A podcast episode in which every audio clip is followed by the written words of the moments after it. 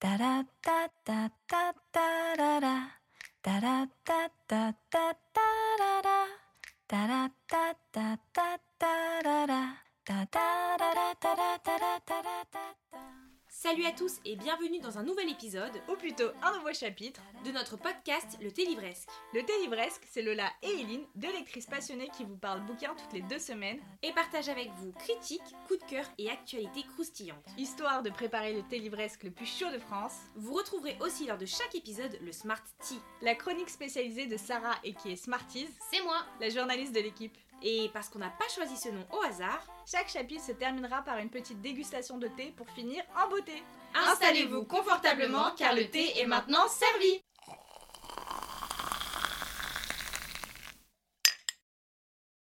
Hello à tous Et bienvenue sur un tout nouveau chapitre de notre podcast, le Thé Livresque. Aujourd'hui, on se retrouve avec une toute nouvelle rubrique du podcast, euh, puisqu'en fait, on a décidé pour cette nouvelle saison de euh, créer des chapitres où on va vraiment avoir un point de vue un peu plus informatif, je pense, ou donner notre point de vue en tout cas de manière différente. Et pour ce faire, on est obligé de faire du suspense. On n'est pas seul, puisqu'on est accompagné de notre Smarties, et euh, que le Smartie en fait est intégré à l'épisode. Ce sera pas une rubrique à part, c'est euh, tout au long. Exactement. Je me retiens de rire en fait depuis tout à l'heure. J'avais envie, tu sais, que tu, tu te présentes genre. Et du coup, il y a Smarties dans cet épisode. Voilà. Ouais. Du suspense pour rien encore parce qu'on aime trop jure. ça. Et du coup, on a dit que ça s'appelait le 16h Non. Non, mais du coup, cette rubrique s'appelle le 16h puisque nos épisodes sortent à 16h le dimanche. Et que ça remplace un peu le 13h pour ceux qui n'ont pas la rêve. Parce que je pense que tout le monde n'aura pas la rêve. C'est possible, c'est tout à fait possible. Beaucoup de gens n'ont jamais connu peut-être le 13h. euh, Des gens ne connaissent pas Jean-Pierre Pernaut. Bah, certains. C'est possible. C'est possible. C'est dommage. Euh, aussi, je voulais vous prévenir d'avance, je suis malade. Donc, euh, je parle du nez, je, je me retiens de tousser à chaque instant de chaque seconde. Maintenant que tu le dis, ça s'entend que tu. Et du coup, bah, en fait, si vous m'entendez un peu essayer de, de réprimer une toux euh, euh, nauséabonde, eh bien, Quoi nauséabonde que je veux dire, c'est gênante, voilà. Enfin bref, vous avez compris, et ben la raison c'est que j'ai une petite sinusite. Voilà, vous savez tout de moi. Et du coup, ce 16h sera concentré sur. Les maisons d'édition, c'est vrai qu'on en avait pas parlé. Ah Bah oui, faudra faire nous c'est le sujet peut-être. Oui, du coup, on fait enfin l'épisode sur les maisons d'édition, et euh, je pense qu'on peut commencer tout de suite. Smarty, je te donne le micro. Du coup, la première maison d'édition dont on voulait parler, c'était Gallimard, parce que Gallimard, en fait, c'est les saints patrons de l'édition. Ils ont fondé le groupe Madrigal en 92, qui est en fait un anagramme de Gallimard. Madrigal, Gallimard. Ah Très intéressant. Et en fait, ça pèse très très lourd dans l'édition. Leurs principaux concurrents, c'est par exemple Hachette, Editis, etc. Et le groupe Madrigal détient donc plusieurs mais- maisons d'édition parce que c'est un gros groupe qui est parmi les plus influents dans le monde euh, de l'édition en France. Pour la faire simple, en fait, le groupe Madrigal, c'est euh, le troisième pôle éditorial français. Ah oui Donc ça pèse quand même. Ah oui. Mais pour revenir vraiment au début de la ME, euh, ME du coup, pour ceux qui ne savent pas, c'est vraiment le raccourci pour dire maison d'édition. La maison d'édition Gallimard, du coup, a été créée en 1911, notamment par un écrivain très connu qui est André Gide. Et aussi avec l'aide euh, de Gaston Gallimard, du coup, qui donnera son nom à la maison d'édition. Et à la base, euh, ça s'appelait la Nouvelle Revue Française, et c'était juste une revue littéraire de critique. Puis ils se sont mis à éditer des livres, en fait, pour la faire court. Du coup, aujourd'hui, le genre, c'est euh, vraiment de tout. Parce que Ouais, déjà, tout, euh, hein. Gallimard, ils font vraiment absolument de tout. Et si on prend en compte aussi le groupe Madrigal, alors là, c'est Ouais, un truc vraiment énorme. Ils n'ont pas de genre de prédilection. Ils traduisent tout, ils, ils- ils traduisent vraiment à, à l'international, mais ils ont aussi des auteurs français d'absolument tout genre. Et du coup, euh, pour chaque maison d'édition, je vais aussi vous présenter les livres les plus populaires selon Booknode. Et forcément, le livre le plus populaire selon Booknode pour Gallimard, c'est Harry Potter de J.K. Rowling. Et du coup, qu'est-ce qu'on a à dire sur Gallimard Bah moi Gallimard, en fait c'est pas une maison d'édition vers laquelle je me tourne beaucoup aujourd'hui, mais Mm. c'était une maison d'édition vers laquelle je me tournais beaucoup avant Bookstar. Euh, notamment par exemple pour tous les David Fuenkinos, euh, c'est Gallimard en fait qui, les, euh, qui édite ouais. ses livres. Et en fait tous les romans un peu, vous voyez, de... En fait vous voyez un peu l'équivalent de la variété française dans la littérature?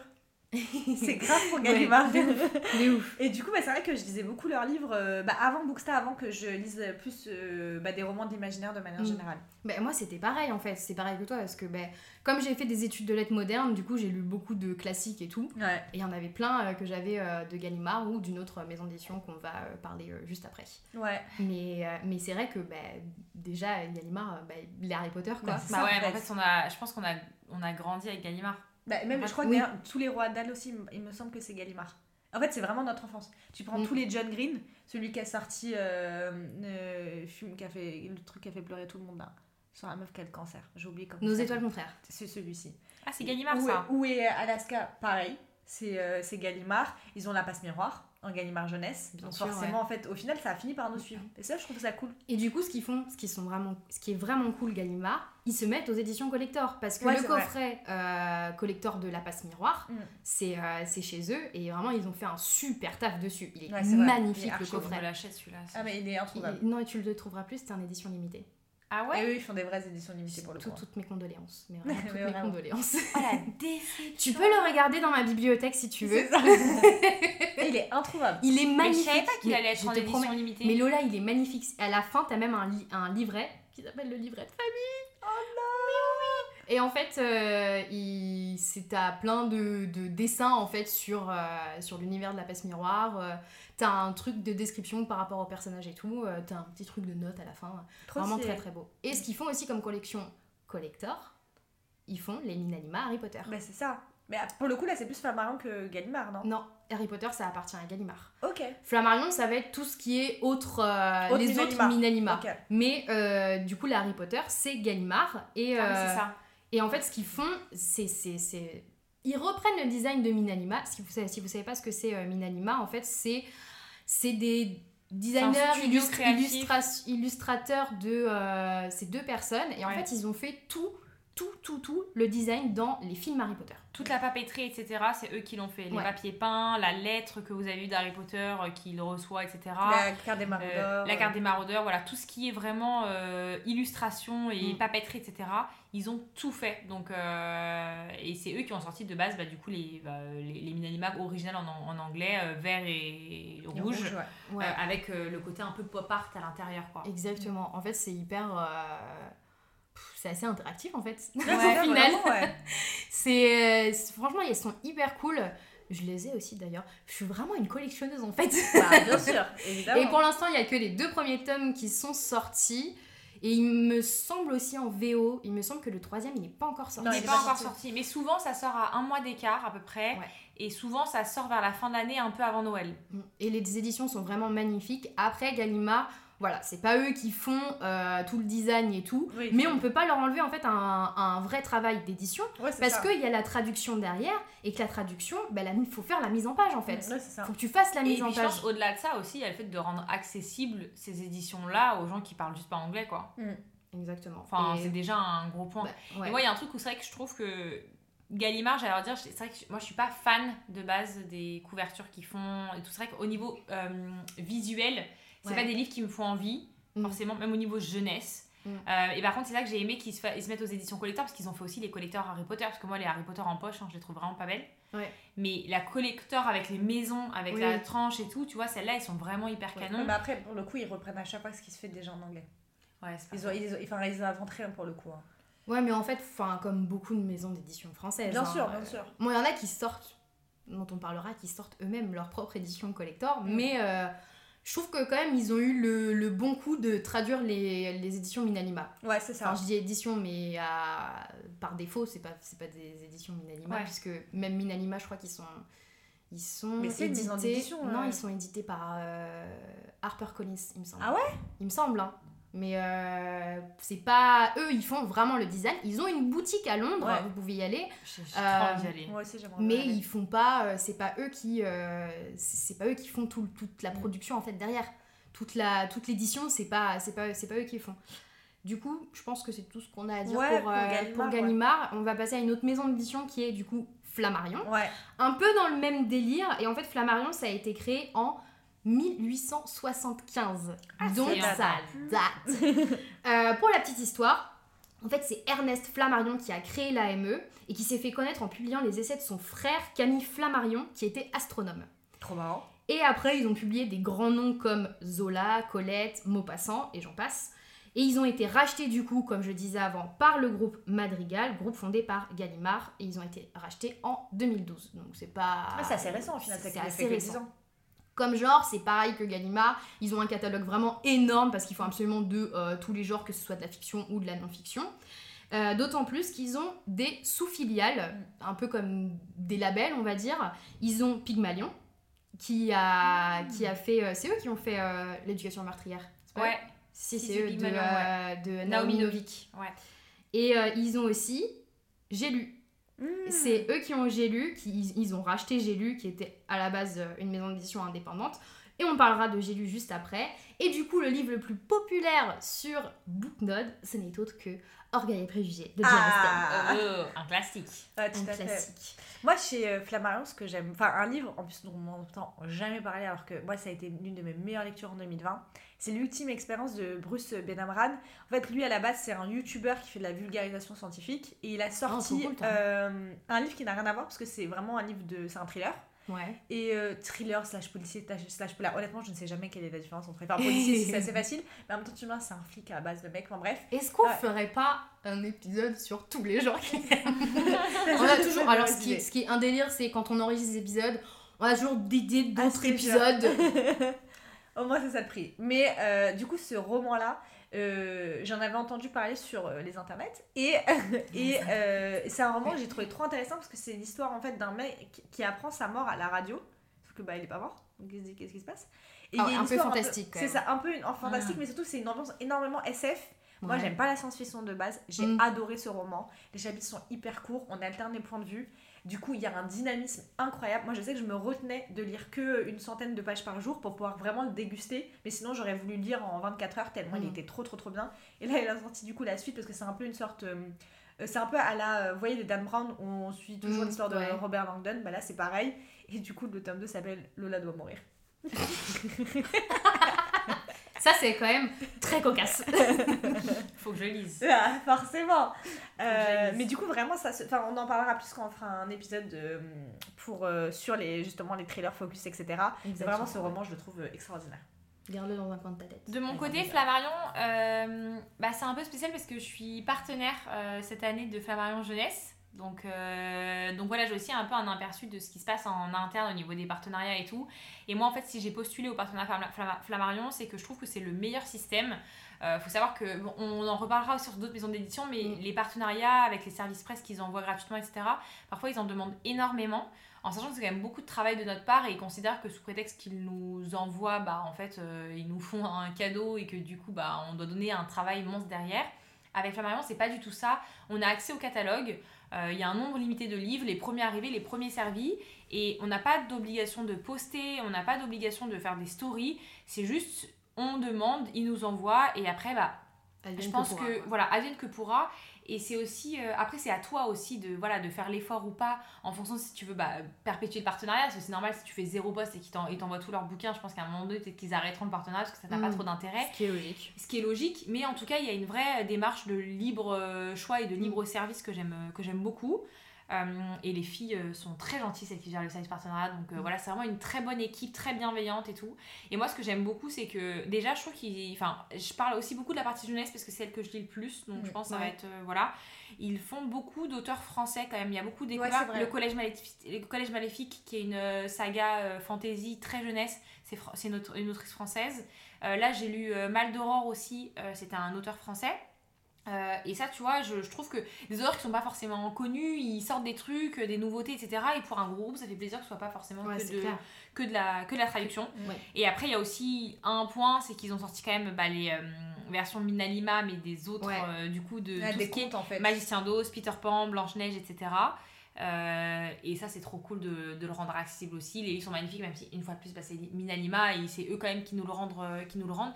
Et euh, normalement, potentiellement, avec mon partenariat, je pourrais en avoir un, j'espère. C'est un peu la guerre parce qu'il n'y a pas beaucoup d'exemplaires, mais euh, c'est gentil de quand même mettre quelques exemplaires, euh, de pas nous mettre que les poches ou les Ouais, trucs comme ça. vrai, ouais. Ils nous mettent aussi quelques Minalima à disposition et euh, même si je pense que ça va être très compliqué d'en choper un, c'est un peu premier arrivé, premier servi. Ouais, c'est clair. Ils en limitent à un par personne, parce Mm. qu'ils ont le choix, enfin ils ont, un- ils ont, un- ils ont raison.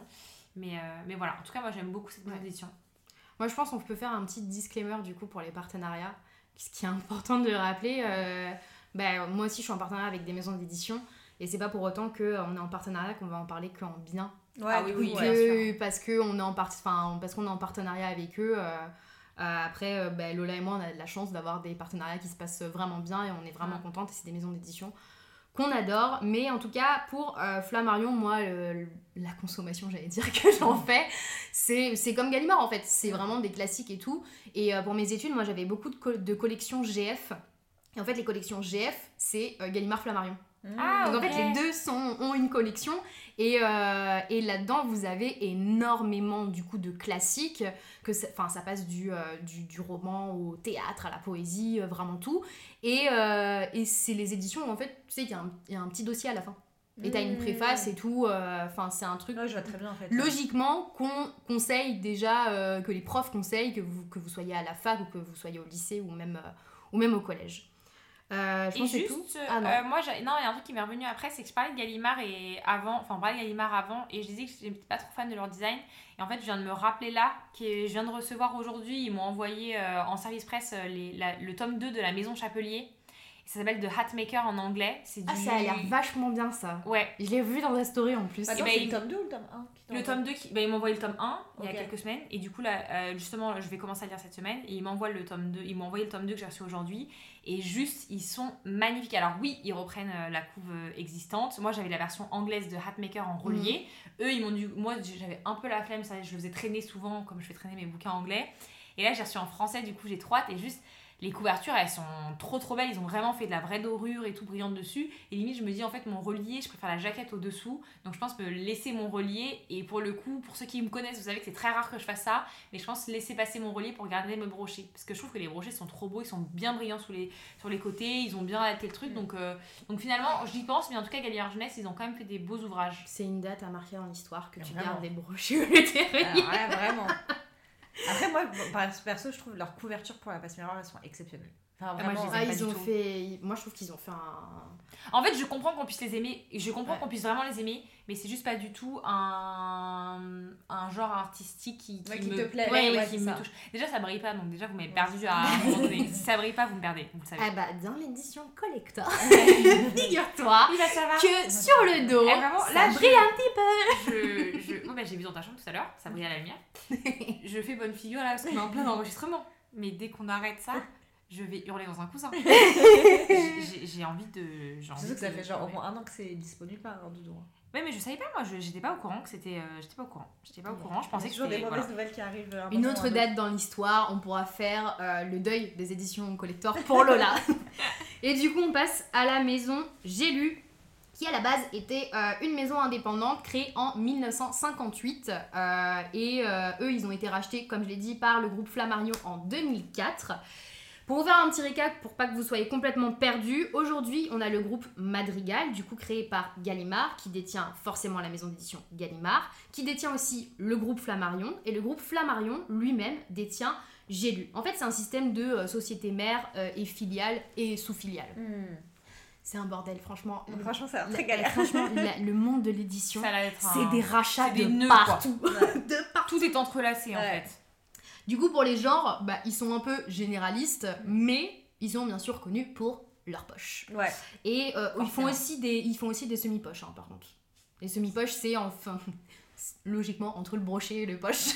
Excellente du euh, coup, explication. c'est- ça ressemble. c'est- Comment tu différencies un. c'est un petit peu plus gros qu'un poche, en fait. En gros, c'est un peu plus petit l'équivalent qu'un des brochet. brochets ang- en anglais, quoi. Genre les Un sept, petit peu, les sept c'est- morts d'Evier Castle par exemple, c'était un semi-poche ou c'est un poche-poche? Euh, il me semble qu'il existe... il- alors, il me semble qu'il existe en semi-poche et il existe en poche. Je vois pas comment je pourrais les différencier d'un brochet d'un semi-poche. Euh, Est-ce que tu vois, par exemple, il y a beaucoup de... Les paperbacks, en fait, en, en, en anglais? Hum. notamment toutes les rom-coms que tu lis, bah ça c'est des, euh, tu te rends bien compte, c'est pas la taille d'un brochet français. Ouais. Et c'est Ah, pas bah, la taille d'un... Brain là que j'ai. Exactement. Et c'est pas la taille d'un d'un poche non plus. Et ça en fait c'est... Enfin, nous en France c'est considéré comme un semi-poche. Ok, bah écoutez, je. On en a apprend des choses Vraiment. Et du coup, alors le livre le plus populaire selon Booknode, alors ça vraiment c'est Booknode, ça ne veut pas dire que c'est le livre le plus vendu, ça veut dire que c'est le livre euh, le plus, euh, je pense, le plus commenté sur, ouais. Book- sur Booknode ou ceux qui l'ont mis dans leur bibliothèque sur Booknode Ouais. ou un truc comme ça.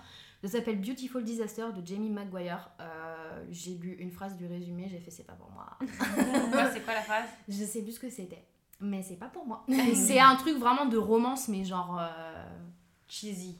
Romance que nous ne lisons pas. C'est pas Ok. notre truc, quoi. Non. Euh, moi, ce que j'aime beaucoup chez J'ai lu, c'est que depuis quelques temps, ils se sont mis à faire aussi des éditions collector. Euh, assez ouf, genre les Bridgerton par exemple, les éditions Ouais. Deluxe, c'est euh, j'ai lu, mais c'est aussi Game of Thrones. Ils ont fait bah, un peu dans le même délire. C'est exactement J'avais pas vu ouais. les Game of Thrones. éditions, Eh ben, ben, ça ressemble, enfin c'est exactement le même format le même que, format. euh, Bridgerton. C'est pareil, c'est un, c'est un relié Mm. euh, du coup sans jaquette, Mm. mais euh, le relié est quand même euh, vraiment Super beau. et super beau. Et ils ont fait aussi. Je me demande si c'est pas eux qui font Seigneur des Anneaux Peut- Peut-être pas, hein, mais ils font, ils font des super belles éditions comme ça, Ouais. qui sont à chaque fois super belles. Assez. euh, je trouve que c'est pas les plus chers en plus. Alors, je, je crois qu'ils étaient un petit peu chers les. euh, Les Bridgerton, Les, ils étaient à euh, 20 euros hein, quand même, hein, Ah ouais, vraiment par tome. Ouais. 19,90, un truc comme Ouais, ça. mais tu semble. 19,90, je trouve que ça va, Pour personnellement. un relié, C'est ça, relié, puis en Mhm. plus, euh, avec la couleur sur euh, le dos. euh, ça brille de partout. Ça brille littéralement de mille feux. Ouais, c'est Euh, vrai. Il y a, un, un- un vrai relié. Euh, pas forcément. C'est-à-dire que, c'est-à-dire que euh, la, la tranche est, euh, est, euh, est colorée hein, quand même. Oui, c'est ça, la tranche est colorée, Mhm. et puis en plus, t'as le fil en mode marque-page. Il me semble que c'est Ouais. des vrais reliés, des vrais reliés, c'est-à-dire qu'ils sont vraiment cousus à la couverture. Euh, les euh, Bridgerton, ouais, c'est des vrais reliés. Ouais, franchement, je trouve que, franchement, je trouve que pour 19 balles, pour 20 balles, moi je suis contente. Moi je trouve que. Après, c'est vrai qu'ils ont eu des petits problèmes d'impression. Ah, les Ouais. Bridgerton, c'est- ça a été franchement. C'était. Genre en le- fait, le dos, c'était la le dos, catastrophe, c'est il y avait ouais. il y avait des trucs qui étaient un petit peu décalés. Ouais. Genre euh, après ça, c'est enfin c'est des problèmes d'impression. Je pense que ils ont tellement été submergés par euh, par par la demande au final que eux ils avaient pas assez de livres à vendre. Et d'ailleurs, nous avons une bonne nouvelle pour vous puisque euh, tous les Bridgerton vont être réédités et vont sortir le euh, 19 octobre et en plus avec le tome 9 qui est euh, des années plus tard et du coup en fait qui est une espèce de euh, gros épilogue sur euh, tous les Bridgerton en fait. Donc ça sort le 19 octobre si vous voulez savoir et si vous voulez absolument les éditions collector dans votre bibliothèque, ne passez pas à côté comme Lola avec la passe miroir. ça va être notre running joke de tout l'épisode. Petit point de rappel aussi, si, euh, j'ai lu, ils sortent en poche tous les deux Saxus. C'est eux, en fait, ils ont la. Exactement. Ils ont la l'exclu.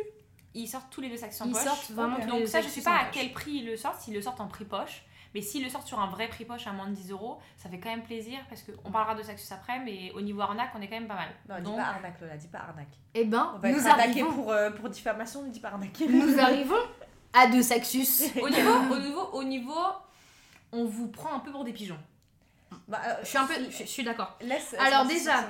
Faut savoir que De Saxus, c'est une maison euh, d'édition indépendante vraiment toute jeune. Ouais. Elle a été créée en 2018. Vraiment Ah oui, c'est vraiment récent, récent. hein. Ah, c'est bah très oui. récent. Et en fait, le fondateur, il avait créé la librairie euh, Komiku en 2008, qui deviendra en 2012 une maison d'édition de manga du même nom. Mhm. Et du coup, en 2018, il crée De Saxus. Et pour la petite anecdote, euh, le nom est en fait un hommage à sa grand-mère. Non, mais c'est super mignon. Vous auriez dû voir la tête de Lola. Ils se sont évidemment fait euh, connaître pour euh, dans la fantasy, notamment avec le euh, de l'Oranger de Samantha Shannon. Et du coup, les genres qu'ils qu'ils éditent, c'est surtout de la fantasy, même si au départ, ils faisaient quand même euh, pas mal de, thrillers. Ça, c'est vraiment avant qu'ils se fassent énormément connaître sur Bookstar. Et du coup, ils font de la fantasy et surtout de la fantasy adulte. Je pense que c'est très important de le souligner. Parce que dans bon nombre de librairies, en fait, c'est classé dans les rayons euh, fantasy adulte, pas toutes les librairies malheureusement. Et euh, vous Mhm. avez des récits comme euh, Crescent City de euh, Sarah. Maas ou Nevernight de J. Christophe. C'est vraiment de l'adulte, c'est pas du tout du young adulte. Et le livre populaire, le plus populaire en ce moment sur Booknode, c'est. Eh ben non, c'est pas Sarah J. Maas. C'est The Bonne Season de Samantha Shannon. Ah, je j'allais dire From and Ash, je pense qu'il y avait tellement Ah, de euh, non, même pas, il était même pas dans les top livres. Moi, je pense que de Saxus, ils sont quand même arrivés avec une, avec une promesse. En fait, s'ils ont autant fonctionné, s'il y a une grosse hype autour de Saxus, c'est qu'ils ont mis en place un truc que nous on attendait depuis longtemps. Exactement. Ils ont fait. déjà, ils ont. Ils commencé à vraiment éditer des livres qui étaient vraiment tendance euh, dans les autres pays. Ouais, c'est ça. Donc de la fantaisie, de la vraie fantaisie, de la fantaisie moderne. Enfin, je veux dire, le Seigneur des Anneaux, c'est Ouais, cool, mais ça Oui. va, c'est- le, le premier Mm. truc de fantaisie, donc venez, on passe à autre chose. Et genre, ils ont édité des trucs qui étaient hyper cool, des auteurs euh, hyper intéressants, avec des, avec des vraies promesses. Et ils proposaient à la fois, à chaque fois, un brochet et un relié qu'ils appelleront collector. On en reparlera après sur la, partie collector. Mais en tout cas, un relié qui était vraiment beau, avec des dorures, avec un vrai travail éditorial derrière qui était quand même intéressant. Ouais, puis- Donc, ouais, Ils, ils ont, ils, Ils ont ont quand même leur cassé un cible, peu en le marché Là, c'est ça, et ils ont réussi à faire des choses que les gens attendent et c'est pour ça que Mm. tout de suite tout le monde s'est rué sur leurs livres parce que c'est juste que les Ouais. gens attendaient des autres maisons d'édition que personne ne faisait en fait. C'est les ça. seuls à faire ça. Oui, oui. Ils font, en fait, ils font des traductions d'œuvres que beaucoup, beaucoup attendaient. Et ils ne font pas de- d'auteurs français d'ailleurs. Ils font que de la Ils traduction. font que de la trad. ouais, Ils font vraiment que de la traduction. Et puis en plus, ce qui est cool, c'est que maintenant, ce qu'ils essayent de mettre en place, c'est qu'ils font des rencontres avec les auteurs. Mm. Moi, j'ai pu rencontrer Samantha Shannon euh, grâce à ça, parce que bah, elle, est venue, euh, elle est venue à Paris. Elle était aussi à Lyon, il me semble. En tout cas, c'était euh, en début d'année. Et, et voilà, bon, c'était très très cool. Ils ont été un petit peu submergés par le truc où il y avait énormément de, de personnes. Mais ça fait toujours plaisir en fait quand t'as notamment c'est un auteur international qui vient en France. Et, euh, et D'ailleurs, elle vient en octobre à Lille. elle vient en octobre à Lille aussi, si, si jamais euh, vous êtes lillois. Et, euh, et ça, c'est vraiment cool, mais du coup, ils ont fait ce qui va m'emmener. Vous avez d'autres points positifs? Parce que moi, ça va m'emmener dans les points négatifs. Bah, en fait, moi, le point positif. Non. Il y a eu des bonnes traductions. Moi, je suis désolée, la tra- au niveau traduction, je sais qu'il y a eu des grosses critiques, notamment sur euh, Guenièvre et compagnie. ouais, c'est ça. Mais moi, je trouve que Crescent City, pour l'avoir lu en VO et en VF, moi, je trouvais Oui. que la traduction VF était vraiment très fidèle. Alors, oui, le. le- Ouais, elle m'a dérangée. oui, mais parce que toi, t'es dérangé par le peu ou prou, mais. Non, non, moi je suis dérangée par le fait, mais c'est après c'est une, c'est une critique du traducteur euh, qui, à mon sens, fait un bon travail de traduction, mais dont la plume est reconnaissable. Pour moi, un traducteur, il n'est pas censé laisser sa trace. Mais à part le peu ou prou, c'est quoi qui te fait Mais Lola, il est truc d'anthologie. Et peu ou pro, c'est le seul qui fait ça. Donc forcément, si on est capable de reconnaître En la fait, plume le, le peu de- ou prou, c'est c'est vraiment une, une expression du traducteur qui revient dans euh, plusieurs euh, des livres qui. Oui, j'entends, mais quand tu lis le livre en français, tu lis Nevernight, en fait, la réalité, c'est que ce qui ressort, c'est pas le peu ou prou. Lola, c'est quand même la plume, J'avais l'impression de lire Nevernight. C'est ça le truc en fait. C'est que quand j'ai lu Moi, je t'avoue, ça me l'a pas fait. J'ai lu que Ouais. Jeune City en français aussi. Bah, moi, c'est après, c'est mon ressenti, mais parce que j'associais beaucoup. En fait, moi, c'est des, in- c'est des expressions qui me- qu'on- qui m'ont sauté aux yeux, même pendant Nevernight. Mm. Donc, vu que ça m'a sauté aux yeux, quand j'ai commencé à lire Crescent City, j'ai eu vraiment l'impression. J'avais vraiment l'impression de lire un Donc, en fait, quand j'ai ce Oui, truc-là, quand même, la narration, elle est complètement différente. là, J'ai le droit d'avoir mon ressenti. Oui, Mais la narration elle est vraiment différente pour le coup, c'est pas du tout le même système de narration. Mais tout à fait. Mais c'est juste que ces expressions-là, moi, je les avais associées à J. Christophe. En fait, c'est pas J. Christophe, c'est le, le traducteur, en fait. Tu vois, Non, ça, j'entends ton point. hein. Ouais, moi, je suis. Ouais. Et je pense que ça Moi, rend pas la traduction aussi. mauvaise. Je Mais pense voilà, mais déranger. Ouais, après, elle est pas mauvaise. Je pas trouve que, que vraiment, du coup, le traducteur qui, qui, qui a fait euh, Nevernight et Crescent City, bah, du coup, c'est- c'est c'est le même. Je sais pas Et comment lui, il fait du. Enfin, je trouve qu'il fait quand même du, Ouais, il fait du du bon travail, parce que, enfin, quand tu lis après. euh, bah, pour le coup, pour avoir lu tout de Sarah Jimas, euh, je trouve qu'on retrouve quand même, euh, qu'on retrouve quand même euh, Ses sa, sa- sa plume et puis, enfin, c'est vraiment ce, qu'elle écrit, quoi. Euh, on retrouve sa plume, on retrouve ses expressions. Après, ça, c'est un truc vraiment dans, dans, dans, dans les traductions. Il y a des fois des expressions qu'on est obligé de transposer en français. Genre, par exemple, Ouais. il y a des mots que Sarah Jimas, elle va inventer. En fait, la traduction t'oblige à la transposer en français. Par exemple, euh, Le Alpha Hall. le Alpha Hall, il a été euh, traduit par, euh, par Domi euh, quelque dom- chose. dominable, je crois. Ouais, dominable. Parce que c'est c'est do-minable, Ouais. un Mm. truc, un truc Mm. du genre. Mais Et pour moi, en fait, bah, c'est ok. Ça se vaut parce Ah que... oui, de ouf. Ah, moi, je trouve ça ça hyper se, bien ça trouvé. se vaut carrément parce que ben voilà c'est c'est- c'est un truc en fait dans la traduction on ne peut pas traduire mot pour mot c'est impossible Bah parce qu'il y a des on a des mots en fait nous en France qui en, fr- en français qui n'existent pas en anglais et à l'inverse ben, c'est la même chose quoi mais du coup pour déboucher sur les points euh, plus euh, négatifs euh, pour revenir du coup à la- à- aux rencontres qu'ils font avec, avec les auteurs, et, et là quand même j'ai- du thé, j'ai du thé. Ils ont fait une soirée avec Samantha Shannon. Ils ont fait une soirée euh, qui était euh, en fait accessible sur concours. Ils avaient fait un post Insta. Je sais plus combien de personnes il pouvait, euh, pouvait y avoir. Mais en tout cas, sur le post concours, il y avait marqué à telle date, vous pourrez faire une soirée événement où il y aura Samantha Shannon pour la sortie du tome 4 de The Bone Season. La soirée avait l'air hyper cool, vraiment, il y avait, enfin, c'était vraiment sur le thème du livre.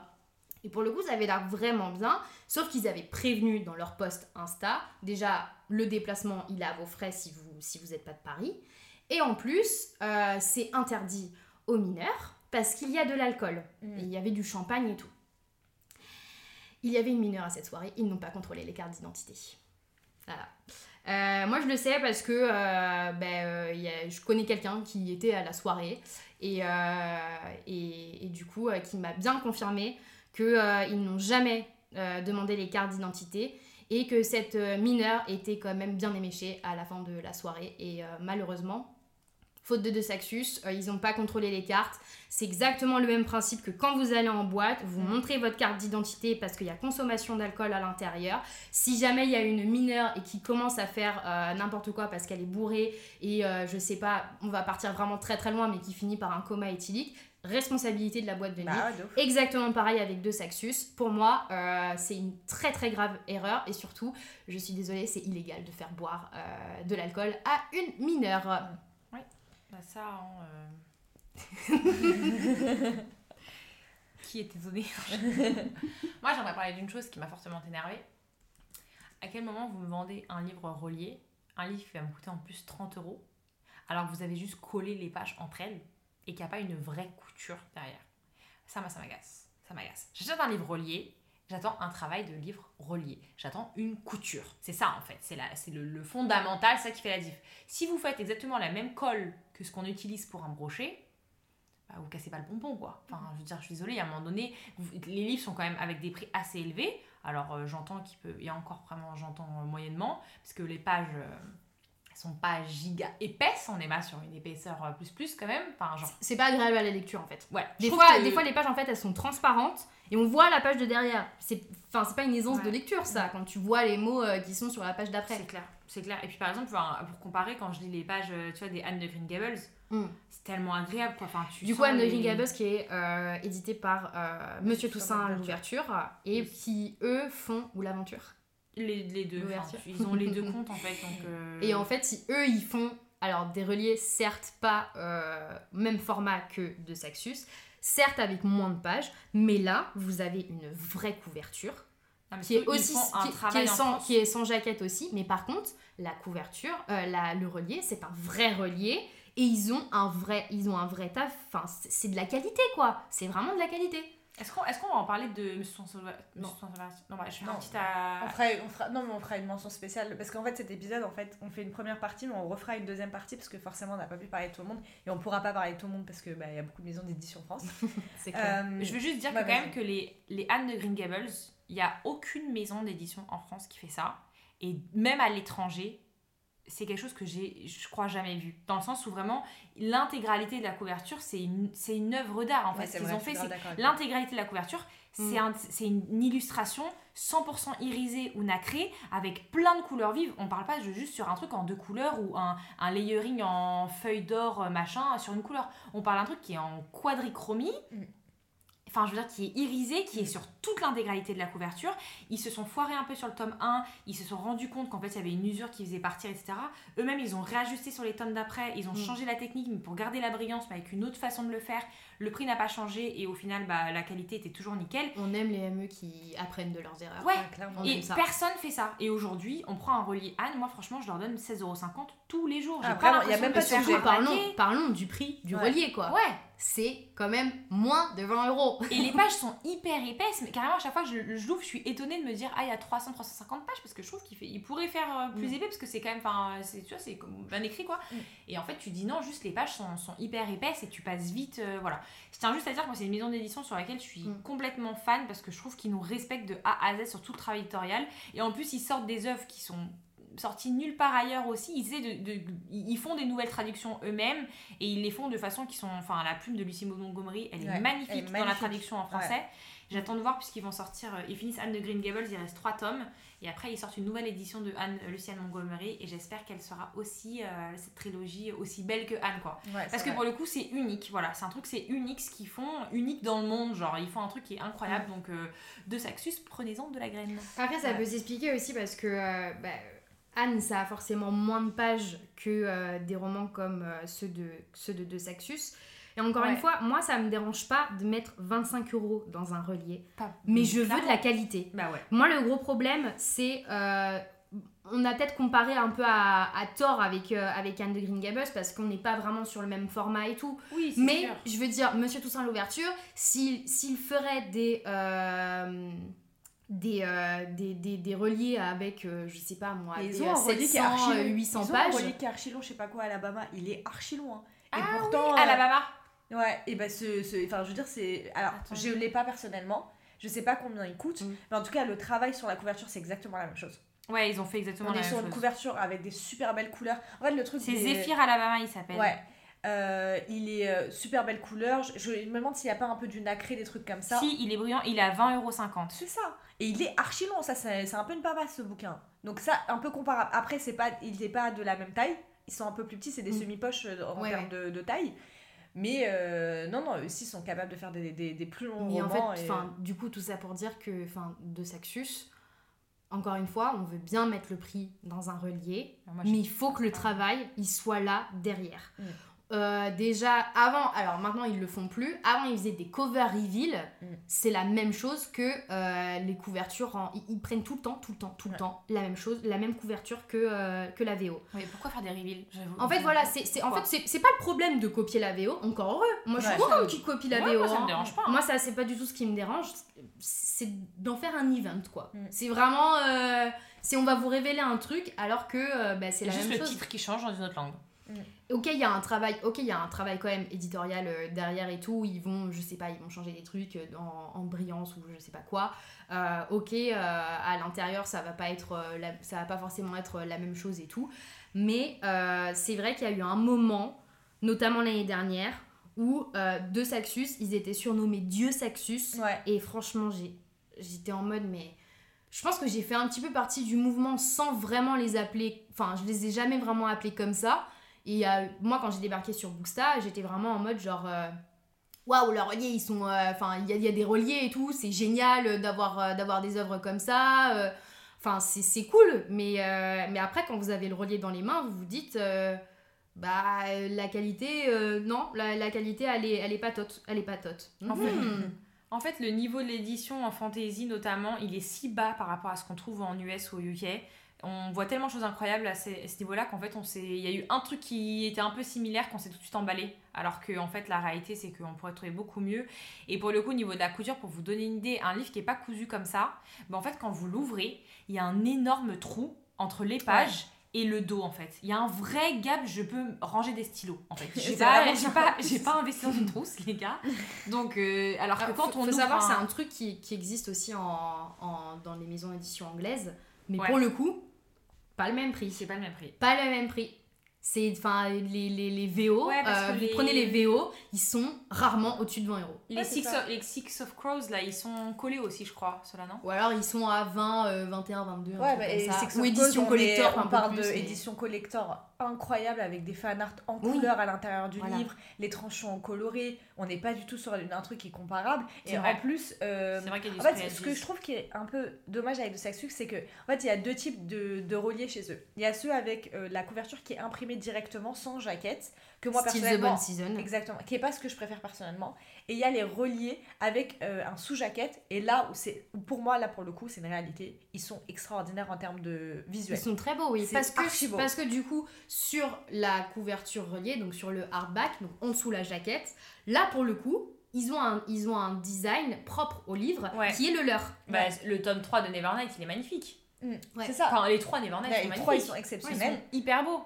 Mais le problème, c'est qu'en fait, on est vraiment sur. La forme est jolie, mais en termes de qualité, on n'y est pas. C'est-à-dire que c'est du carton hyper, euh, hyper fragile. Mm. Euh, vraiment, c'est cheap un peu, franchement, faut dire les termes. Mm. Et pourtant, franchement, moi, les, les, euh, les je les ai achetés avec grand plaisir. Ouais, Non, moi il n'y avait pas hein. de sujet pour Ouais, moi, je les ai achetés en français, c'était super beau. Mais euh, franchement, nous on n'a pas aimé From Down Nash, mais franchement, les couvertures en français, le, le dessous de jaquette, je le trouve Très très beau. extraordinaire. Ouais, très très beau. Moi, j'ai L'or, ah, ils ont fait un travail de ouf c'est ça, l'or Mm. pareil, un travail de ouf, similaire à Fairy Loot. Fairy Loot, édition limitée d'une box et tout, et pourtant là on est en français, facile à trouver Ouais. quand tu l'achètes directement et tout. Le problème c'est qu'on est toujours sur un visuel, en fait superficiellement c'est incroyable, mais dans le fond ça va pas du tout. C'est Les ça. feuilles hyper... C'est euh, dommage en fait. Et puis il y a un sujet sur la traduction. Ah oui, bah alors, raison de plus pourquoi nous mettons le prix là-dedans. Ils ont des énormes problèmes de traduction. D'ailleurs, il y a eu un drama euh, en avril. euh, Non, c'était pas cette année, c'était l'année dernière. Non, c'est l'année dernière. L'année dernière, donc 2021, ils ont eu des gros problèmes d'impression. Euh, notamment, en fait, il restait des commentaires de traduction Ouais. en plein milieu euh, du, ouais. récit. C'est-à-dire, enfin, des trucs en mode, euh, je, je trouve cette tournure un peu maladroite. Qu'est-ce que le note d'un traducteur vient foutre en plein milieu d'une phrase C'est même pas en bas de page, hein, c'est en plein milieu d'une phrase. Mais c'est pas, c'est pas juste ça le problème. Il y a énormément de coquilles.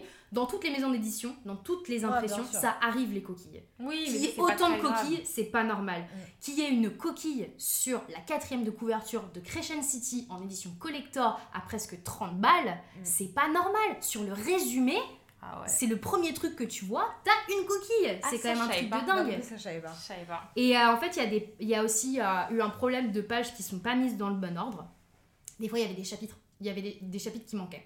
Des fois, ça passait par exemple de la page 327 à. euh, des fois, ça retournait à euh, 200, 236. Ou des, des fois, ça passait de euh, 327 à euh, 345. Mm. Genre, il, man- il manquait des fois des, des chapitres. Donc, ça, c'est des, gros Mais problèmes. ça, Ça, a tu été. rends l'argent, moi je Ça a, été le cas ça, ouais. sur, ça a été le cas sur The Bonne Season, le tome 2.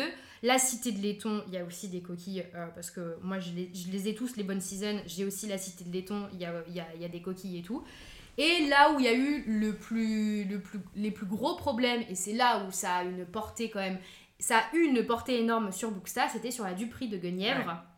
Où là il y avait des, vraiment des, des, des- énormes coquilles, des, des- des notes de traduction euh, un peu partout. Et euh, bah, quand on paye 25 euros le, le relier, euh, on est en mode genre, bah non en fait. Enfin, pourquoi vous. En fait, pour moi, ils ont voulu aller plus vite que la lumière. Ouais, c'est ça. Et c'est des que c'est un truc qui se reproduise sur plusieurs œuvres et que ce soit autant.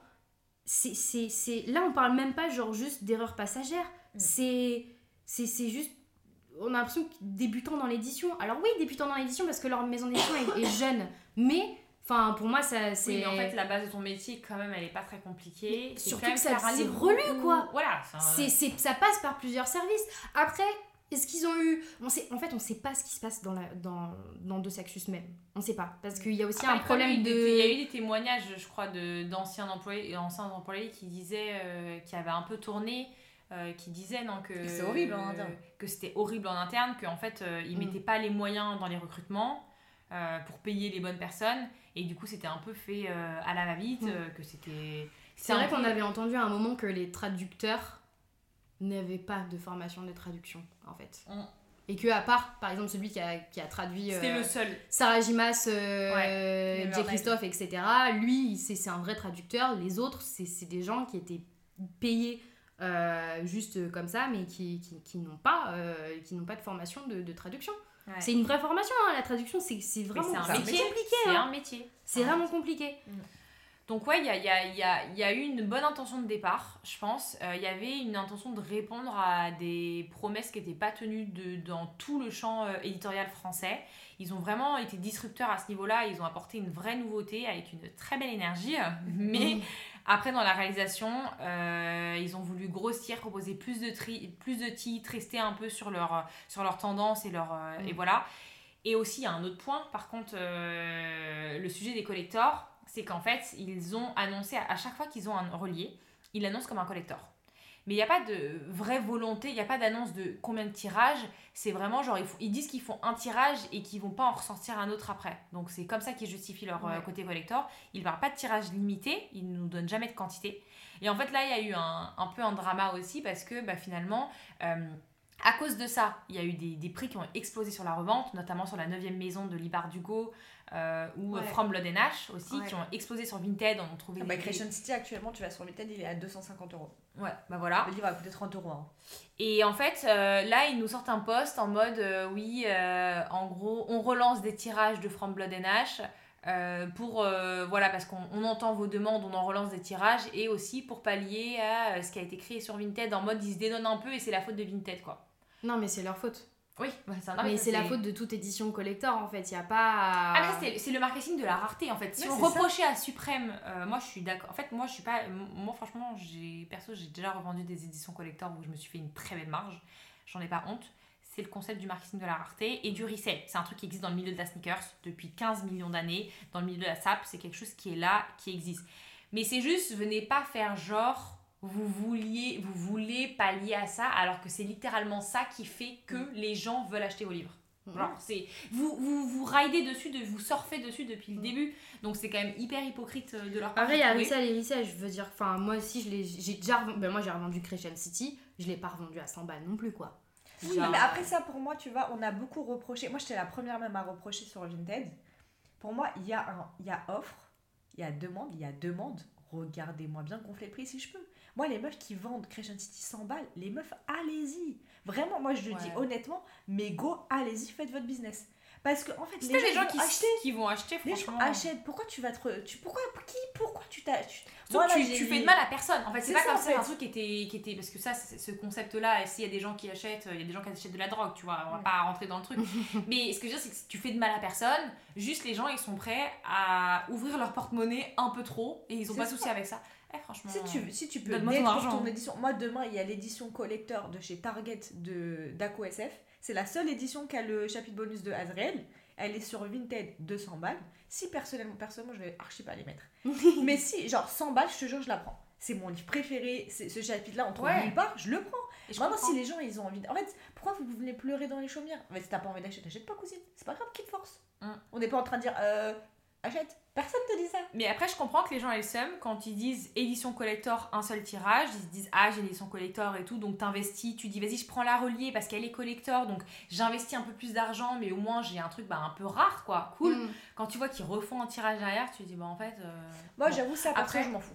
Non, genre, moi euh, je m'en fous, mais. Ah oui, moi, non, mais moi, alors là, ça me passe dessus. Mais je peux comprendre qu'il y a des gens qui ont envie d'avoir des trucs un peu stylés, un peu fancy, un peu rares, et que du coup ça les saoule un peu.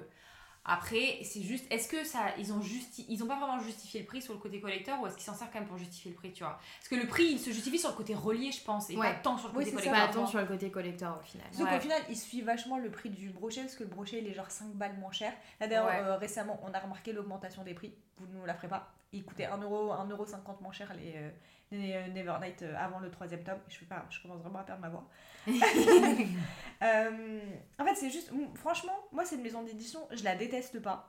Euh, j'ai eu grave le somme de leur tronche l'année dernière parce qu'en plus je trouvais qu'ils se comportaient vraiment pas bien avec les gens sur, sur Oui, Booksta. faut Et savoir parler qu'il y a eu Si vous, d'autres écoutez- trucs. si hein. vous écoutez ce podcast de Saxus, eh, ra- rappelez-vous s'il vous plaît, c'est grâce à nous en fait si vos livres ils se vendent. Vraiment, Booksta a hypé tous vos livres. Toutes les reposts de story, c'est grâce à nos tronches. Nevernight, déjà vraiment, Rebecca, elle devrait avoir des, des, des actions sur le truc tellement elle a tout vendu comme ça devant tout le monde. Rebecca, donc du coup, de Some Other Books. sur, Exactement, euh, compte sur Insta. Booksta. Et, euh, et du coup, en fait, il leur. euh, euh, comment il s'appelle Le mec euh, sur les réseaux sociaux qui nous parlait archi froidement. Ah ouais, alors le, le community manager, vraiment, je, je, je pense que c'était un stagiaire pour être aussi mauvais, mais si c'était pas un stagiaire, virez-le. Parce qu'on a eu affaire, nous on a eu affaire à eux, euh, bah, parce qu'on est sur Booksta, donc bah, forcément on a repartagé des, enfin on a partagé en story, on a, enfin on, on a commenté, on a fait des, on a, on leur a parlé en DM et tout, et c'est vrai que, enfin, bah, comme on sait que c'est le community manager derrière, euh, on s'est dit mais c'est c'est qui ce mec? Et surtout ou cette, Cette meuf, meuf, d'ailleurs. d'ailleurs, et surtout, il y a un truc dont on n'a pas parlé encore, c'est les suppressions de commentaires Ouais, Ah bah sous oui. leur poste. Ça, c'est un truc. À quel moment Moi, c'est un truc qui m'énerve particulièrement. À quel moment tu censures les gens comme ça et tu leur prives de leur liberté d'expression Ouais, C'est un truc, mais je ne peux pas. Et surtout, on critique un truc, prends la critique en compte, surtout que dans les, euh, dans les commentaires, il y a, il y a, y a j'ai pas tout regardé les commentaires, mais il y a des, 80% des gens qui vous défendent. il y a, y a des, enfin c'est pas des insultes. Oui, On a une- nous on a une, on a une, on a une amie qui a commenté euh, leur, euh, qui a commenté un de leurs, euh, un de leurs posts en disant, euh, je sais plus quoi, je crois que c'était sur From London H d'ailleurs. Et, euh, et en fait, elle nous a, elle nous a bien dit, enfin le commentaire, mon commentaire a disparu. Le commentaire ne, ne, ne contenait aucune injure, aucune insulte.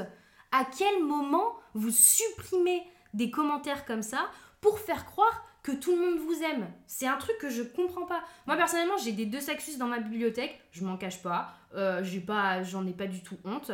Maintenant, c'est pas euh, des bouquins que je vais euh, hyper énormément pour le travail éditorial. Je suis contente d'en lire certains en français. J'ai que Nevernight, The Bonne Season et La Cité de Laiton. Que je suis pas sûre de continuer d'ailleurs entre parenthèses. mais euh, mais voilà, moi j'ai en fait, ça me donne pas envie d'acheter plus de, euh, de leurs bouquins. J'achète. Enfin, j'appelle pas. Personne ici n'appelle non plus au boycott. Ouais, pas du Absolument pas, parce que pour moi, une maison d'édition, elle peut apprendre de ses erreurs, Mm. comme ça a été le cas pour euh, d'autres maisons d'édition. Mais euh, voilà, ils, en fait, ils, ont, ils font des trucs qui ne sont pas corrects, et bon, il y a des trucs à, voilà, où ils doivent vraiment se, se recentrer sur eux-mêmes, et, euh, et ils peuvent faire des... Je suis persuadée qu'ils peuvent faire des choses bien, quoi. Et dernier point qu'on a oublié de mentionner et sur lequel je viens de me rappeler, mais ça c'était la plus grosse dinguerie qu'ils ont fait. À quel moment, pendant le- la période sur la Dupree de Guenièvre, quand vous avez fait des dingueries de, de traduction, tout le monde en avait marre de vous, même les gens qui, vous, qui sont fans de vous, ils en avaient marre de vous. À quel moment vous mettez un post pour dire que vous virez des gens et que vous faites un, renouvellement, un renouvellement du staff en mode c'est la faute de notre community manager, c'est la faute de notre traducteur, on fait des roulements, etc. C'est inadmissible. Mais à quel moment vous descendez vos employés, vous met- mettez au bûcher sur la place publique je, Vraiment, mais ça, moi, c'est c'est un truc qui m'a écuré. C'est un truc qui m'a écuré. Vraiment, vous, vous avez vu que tout le monde vous en avait marre de ce que vous faisiez et qui n'était pas du tout content du résultat. Et vous, ce que vous avez fait, c'est que vous avez Vraiment, vous avez balancé sous les roues d'un bus comme ça les traducteurs, etc., qui ont bossé pour vous. Alors qu'en fait, s'il y a eu autant de fautes, je pense qu'il y a eu même des, des, des- des messages internes, c'était quand même des problèmes aussi de temps. euh, parce qu'on Ouais. demandait beaucoup de, de- On avait très peu de délais, vous vouliez absolument euh, lancer vos bouquins euh, dans les temps, ceci, cela. Donc, effectivement, quand au lieu d'avoir, je sais pas, peut-être six mois pour faire une revue, t'en as peut-être peut-être un mois, mais en fait, tu peux pas attendre le même résultat. Et moi, j'ai trouvé ça inadmissible que des problématiques internes Mm. soient publiées à l'externe et que votre staff, il en prenne euh, plein la tronche. Voilà. Du moi, coup, pour ça, recontextualiser, en fait, ce poste-là, ils l'ont fait vraiment juste après tout le drama sur la du, du prix de Guenièvre, donc tous les problèmes de traduction qu'on a évoqués euh, qu'on a évoqué avant avec toutes les coquilles, les notes de euh, les notes de traducteurs et tout. Ils ont bien vu en fait que ça prenait vraiment de l'ampleur et pour le coup, c'est vrai qu'il y avait des jours où on voyait que ça sur Booksta. Ouais. Et du coup, ils ont fait ce poste-là dont parle, dont parle Lola. Et c'est vrai qu'en fait, pour moi, c'est une ME qui ne se remet jamais en question. c'est ça. Et c'est un gros problème. Enfin, dans la vie de tous les jours, euh, comme dans ta vie professionnelle, euh, enfin, c'est c'est- c'est pas correct. Puis alors, les commentaires de ce post qui étaient en mode euh, merci, avec, tu sais, l'emoji main qui. Ouais, ils ont pris là. prier en mode genre vraiment vous êtes géniaux et tout j'étais là mais vous vous rendez compte que ils, ils embauchent des traducteurs et ils, ils viennent juste de dire que tous ces gens là c'était de la merde et qu'ils vont et que c'était que de leur faute et qu'ils vont rechanger le staff et je suis en train de me dire mais à quel moment tu bah, Mais c'est un manque de professionnel. Moi, j'ai jamais vu ça dans le monde du travail. mais j'ai- dans, Franchement, dans le euh, monde du travail en général j'ai jamais vu ça de ma vie Enfin, moi personnellement, vraiment, moi je suis euh, quelqu'un, euh, de manière globale, je suis vraiment la CGT au travail. je suis vraiment connue pour ça. Euh, J'aurais lâché des meilleurs coups d'homme à de Sexus si j'avais bossé là-bas, je pense. Vraiment, c'est. Je trouve qu'il n'y a pas à dénigrer comme ça ses, ses employés. Franchement, ils doivent avoir une marque employeur éclatée au sol. ils, dans doivent- ils pas avoir de marque employeur genre Mais oui. il y a pas Mais déjà, c'est très bizarre qu'ils aient pas de site. Il y a, il y Moi, a des choses un que je trouve je trouve qu'il y a un problème de transparence. Mais oui, Ah y a, ouais. y a Parce qu'ils n'ont pas de site officiel, ils sont présents sur les réseaux sociaux, sur pratiquement tous les réseaux sociaux. Il y a très peu d'informations sur eux. C'est-à-dire que pour savoir où est leur siège, vous devez vraiment chercher.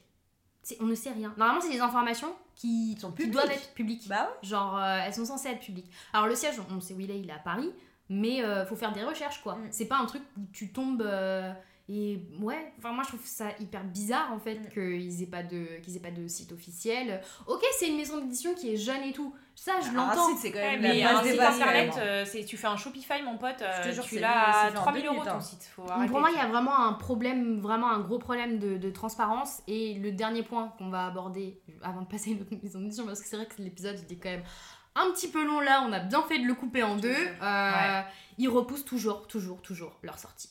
Et ça, c'est un truc en ce moment. Après, est-ce que c'est un mal pour un bien, sachant que avant il y avait énormément de problèmes de coquilles, de notes de traduction, etc.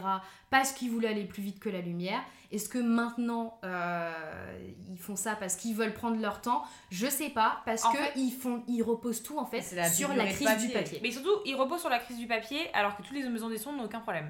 Donc déjà, ma Après, question c'est, avez-vous pour le y a- coup, il y a des pour le maisons coup, il y a des maisons d'édition qui ont des qui ont des problèmes, notamment sur les mangas, etc. Il y a beaucoup de trucs qui sont euh, qui sont qui sont. Ne serait-ce pas la maison d'édition manga qui appartient au même propriétaire Non mais enfin, regarde, les Blackwater ils sont sortis sans problème euh, sur le. les- Ouais, mais après, Enfin, je pense qu'ils ont pas, ils ont, faut pas oublier qu'ils ont quand même commencé en 2018. Ils ont, c'est pas parce qu'ils font leur relié à 25 à 25 euros qu'ils ont les mêmes moyens que Flammarion. Gallimard, tu vois. Mais après, le truc où je Moi, la dis- prise du papier, je- franchement, je l'entends. Après, tout reposer là-dessus pour nous dire qu'ils repoussent leur sortie, genre le tome 2 de Crescent City, arrêtez un petit peu de, de vous foutre de notre gueule, quoi. La honte ne tue pas. La, la honte vraiment ne tue pas. Et surtout que, pour le coup, quand ils disent. Enfin, on se dit un mal pour un bien, parce que maintenant ils prennent plus de temps. Moi, j'ai aucun problème avec le fait de prendre plus de temps. Et c'est très bien si vos livres, Ouais, vous les sortez tous les 6 mois ou les sortez tous les 3 mois. Mais par contre, annoncer, soyez professionnel et annoncer de base tous les 3 mois. Euh, tous les 6 mois, tu vois. Ouais, annoncer, en fait, le fait de, de repousser H24, c'est pas Mm. professionnel de toute façon. Ouais, c'est ça. Et à un moment donné aussi, enfin, voilà. Bon, après, peut-être qu'ils sont jeunes et que si ça repose vraiment sur la crise du papier, bah apprenez plus vite de vos erreurs et faites comme la maison d'édition, les autres maisons d'édition et juste mettez des délais plus longs ou vous emballez pas. Et je suis pas sûre que ce soit que ça. Et si c'est pas que ça, faites aussi un effort de, de bah, peut-être de, de mieux gérer vos plannings quoi. Voilà. On conclura en Bon. disant que euh, de Saxus, euh, il y a des promesses qui sont là, malheureusement pas forcément tenues. C'est une maison d'édition qui peut faire mieux. On espère pour eux qu'ils vont faire mieux. Ouais, franchement, On espère hein. vraiment parce que je pense que c'est une maison d'édition qui peut apporter énormément. Elle répond tellement à une demande que ce voilà. serait dommage. Vous avez, enfin, ce serait vraiment dommage que Si vous nous entendez, Ouais, soyez professionnels, remettez-vous en question, acceptez ça, la critique. franchement, Voilà. euh, ouais. Euh, du coup, on va Bon, passer quand même. Il nous reste, il nous reste trois maisons d'édition quand Et même. ça hein. fait bientôt une heure qu'on en Ça fait une heure qu'on parle. On espère que vous avez aimé cet épisode sur de Saxus. on va passer quand même à une maison d'édition que toutes les trois on aime beaucoup, Oui. qui est Lumen. Oui. Alors Lumen qui a été fondée en 2014, donc assez jeune quand même, Ouais, quand euh, qui fait partie du groupe AC Media, qui détient aussi d'ailleurs la ME de manga Kiyun. Mm. Et en fait, ils ont un- comme genre, c'est vraiment très euh, jeunesse, jeune adulte. Il y a pas mal de fantaisie, mais pas que. Euh, en fait, depuis qu'ils ont publié La vie invisible d'Adi Larue de Billy Schwab, ils se dirigent vers des lecteurs un peu plus âgés parce qu'il faut, rappeler quand même que euh, Adi est catégorisé en adulte. Euh, et le livre le plus populaire en ce moment sur Booknode, non, ce n'est pas Adi, malheureusement. Euh, c'est un livre qui date un petit peu, qui s'appelle The Book of Ivy de Amy Ah, Engel. C'est une dystopie. Moi, je l'avais lu, j'avais bien aimé cette duologie. Et, euh, et franchement, elle date un peu. c'était lui-même qui les avait édités. Bah ouais, pas. et je pense que c'est un de leurs premiers trucs parce que franchement, moi, si je me rappelle, j'ai lu ça, ça date quoi. Si c'est le même groupe que Kiyun, c'est pas Kiyun qui fait les carnets de l'apothicaire, c'est pas comme ça qu'ils ont du coup la. Si, je pense. Qu'ils ont le manga qu'ils ont adapté en roman? C'est- Ça, Ça, c'est- me semble c'est- logique. Hyper nouveau aussi. Enfin, rien que ça, Très- tu vois. Le fait d'adapter en roman un manga, Du coup, Les Derniers de l'apothicaire, qui est un manga, euh, il y a le 9 tome là qui vient de ouais, sortir, faut que je lise d'ailleurs, je l'ai acheté enfin, mais il faut que je Et, euh, et trop du, bien. du coup, euh, du coup, Lumen a, a- a- alors je sais, je sais pas si en VO, du coup en japonais, si à la base des carnets de l'apothicaire c'est aussi un, un bouquin. Je, là, franchement, je sais pas. J'avoue Ouais, que je manque de connaissances là-dessus. euh, je Mais sais en tout cas, le fait d'adapter un manga en roman, c'est quelque chose qui est assez nouveau. Ouais. En fait, Bah, vous avez la même histoire, euh, mais avec un roman, c'est fait super avec cool. euh, A Silent Voice ou un truc comme ça. C'était Ah sorti oui, l'année dernière. vrai, bon, à ma connaissance, parce que moi, c'est vrai que je suis pas du tout manga. C'était, euh, en tout cas, c'était la première fois que moi j'avais lu ça, mais ça se trouve, ça s'est déjà fait bien avant, euh, je sais pas. D'ailleurs, euh, les carnets de l'apothicaire que j'ai reçus en roman parce que j'ai de la, la chance d'être partenaire chez. Lumen. Et alors, d'ailleurs, un truc sur. Je suis pas vraiment partenaire parce qu'ils ont fait un truc que je trouve vraiment très bien Lumen. Ils ont fait un post sur comment ils font les services presse. Et euh, c'est super intéressant. En fait, euh, moi, je suis inscrite sur leur liste de services presse. Je suis pas en partenariat parce qu'en fait, ils ne font pas de partenariat. C'est juste que nous, on est inscrit sur leur liste de services presse. On- ils vont nous envoyer un mail euh, de. euh, d'une dame qui s'appelle Émilie, qui est vraiment très très gentille, qui s'occupe de, de toutes les relations presse, euh, qui nous envoie un mail en fait dès euh, la sortie d'un livre pour potentiellement nous le proposer, mais surtout pour nous le présenter. Après, c'est à nous de, de renvoyer un mail et de dire bah, j'aimerais bien euh, chroniquer euh, ce livre ou j'aimerais bien le recevoir en, en service presse. Et, et en fait, derrière, elle peut refuser. Mm. Parce qu'ils ont un stock limité de euh, service presse. Et même si vous êtes inscrit sur la liste de service presse, ça ne veut pas dire que vous allez forcément recevoir les bouquins. Euh, et, euh, et ça, franchement, je trouve, je trouve que c'est pas mal. Après, y a, tout le monde a un petit peu sa chance. Je m'étonne un petit peu là-dessus parce que c'est vrai que quand ils ont fait leur post Lumen sur. euh, allez voir sur leur compte Insta, c'est épinglé, c'est vraiment leur premier post. Ils ont dit comment ils. Si vous êtes booksta- bookstagrammeur, euh, booktuber sur BookTok ou, ou autre, si jamais vous voulez être partenaire, partenaire chez. Il faut pas que j'utilise le mot partenaire. Ouais, mais tu re- Si jamais vous voulez avoir des services presse de, de, de chez eux, allez voir. Mais c'est vrai qu'ils ont dit par exemple que sur Insta, euh, ils, ils travaillent plutôt avec. Enfin, ils regardent quand même les, euh, les j'aime, ils regardent euh, votre, euh, votre taux d'engagement et tout. Ça me Après, semble qui est logique. logique en fait. Ça me Bah semble hyper logique. Et ils ont, répondu, ça, ils hein. ont répondu à une. Alors, c'est pas dans le post, mais ils ont répondu à une fille en commentaire. Et ils ont dit qu'ils prenaient euh, sur la liste de SP à partir de euh, 3000 abonnés. Moi, quand ils m'ont accepté, j'étais pas à 3000 abonnés. Donc, euh, si ça peut vous donner un ordre d'idée. Après, euh, je trouve vraiment leur service, euh, leur service presse, il est.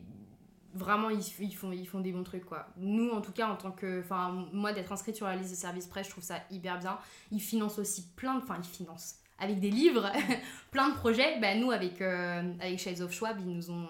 Ils nous ont donné toutes les œuvres de, de Vie Schwab. Donc, si vous savez pas ce que c'est Shades of Schwab, en fait, j'ai créé un book club avec euh, Zoé, les fables de Zoé sur, euh, sur Insta. Et en fait, on a eu un, un, délire euh, cette année. On a créé le book club pour lire toutes les œuvres de Vie Schwab sur l'année 2022. Et chaque mois, on a une, une LC de prévu. Et du coup, on fait des concours. Et pour les œuvres bah, qui sont traduites en français chez Lumen, Lumen nous a en fait doté de tous les livres qui ont été, qui ont été traduits par Vie Schwab. Et, et du coup, on peut les faire gagner. Et ça, c'est super cool. Et ils sont hyper à l'écoute en plus. Par exemple, bah, Galante, quand ils l'ont sorti en début d'année, là, euh, nous, on avait, quand on a lancé le, projet chez of Schwab, euh, on savait pas du tout que Galante allait être traduit. On leur envoyait un mail en mode genre, ah bah du coup, on peut, pas- on peut le faire gagner en concours et tout. Et bah, du coup, euh, Émilie, qui gère les services presse, elle nous a envoyé un message en mode, euh, ah oui, pas de souci, euh, je vous l'envoie. Et, euh, et en plus, euh, je vous envoie un exemplaire chacune. Euh, donc ça, c'était c'était vraiment trop c'est gentil. Trop Pareil gentil. pour euh, 10 Savage Song qui va sortir là euh, en octobre. euh, vous aurez le droit à un concours. et euh, Faut suivre, franchement, euh, c'est super cool. et, euh, et Zoé sur Instagram, du coup. Et euh, ils font un bon travail. Ils font vraiment un bon travail d'édition. Ils font un bon, ils, ils bon ont des travail de traduction. traduction Ouais. pour le coup, c'est vrai que. Ils font que de la traduction en fait. Ils font pas, ils, éditent- ils reçoivent pas de manuscrit.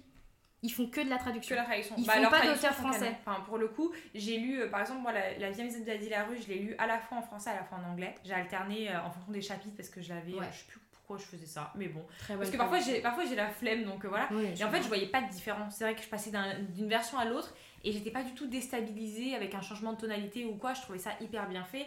Et moi, c'est vrai que j'ai pas beaucoup lu de Lumen, donc c'est j'ai un peu Adi Larue en tête. Pour le coup, ils ont sorti une édition. euh, bah, c'était la brochée qui était hyper belle avec le truc transparent. Enfin, ils ont fait un travail éditorial sur la sortie d'Adi Larue qui était hyper intéressante. Alors, le résultat final, il a fait qu'il y a eu des problèmes parce que parfois la qualité était très mauvaise parce que les livres n'ont pas été protégés comme ils auraient dû Ouais, l'être. ouais. Donc ça malheureusement c'était une erreur, voilà que, que voilà Qu'ils ont corrigé d'ailleurs. qu'ils ont corrigé. Mais du coup, euh, l'histoire d'Adi Larue, c'est quand même une l'histoire d'une. bah, c'est la, c'est la, fille, la vie invisible d'Adi Larue. Et en fait, ils ont travaillé du coup sur des layers euh, de Ouais. Du papier calque, du papier calque, etc. pour faire apparaître un dessin derrière un papier et tout. Il y a eu un vrai travail. C'était surtout que hyper c'est pas basé novateur. sur- c'est- En fait, c'est c'est une couverture qu'on a vue nulle part ailleurs. c'est ils vraiment C'est vraiment, ils ne, sont, ils ne se sont pas basés sur la VO. Bah, c'est eux qui Enfin, font ils se sont basés sur. Ils font l'édition collector qui est là incroyable, Ouais, mais ouais. incroyable. Ben, Alors, encore une fois, sur les services presse, moi, c'est un truc qu'ils m'ont refusé. euh, justement parce qu'il y avait trop peu d'exemplaires. Donc voilà, comme quoi ils ne donnent pas à, à- à tout le monde si, si vous êtes inscrit. Mais, euh, mais ils ont, c'est leur premier relié, il me semble. C'est vraiment leur premier relié. Et le travail, il a l'air mais juste dingue. Ouais. Il a Là, c'est vraiment dingue. collector. C'est différent. C'est, euh, Ouais. c'est- on est sur du sur des tranches colorées plus avec un dessin dessus. Il y a on un a des de ouf, fan art ouais. à l'intérieur. C'est la, la tranche, elle est- enfin, le, on est sur une double couverture.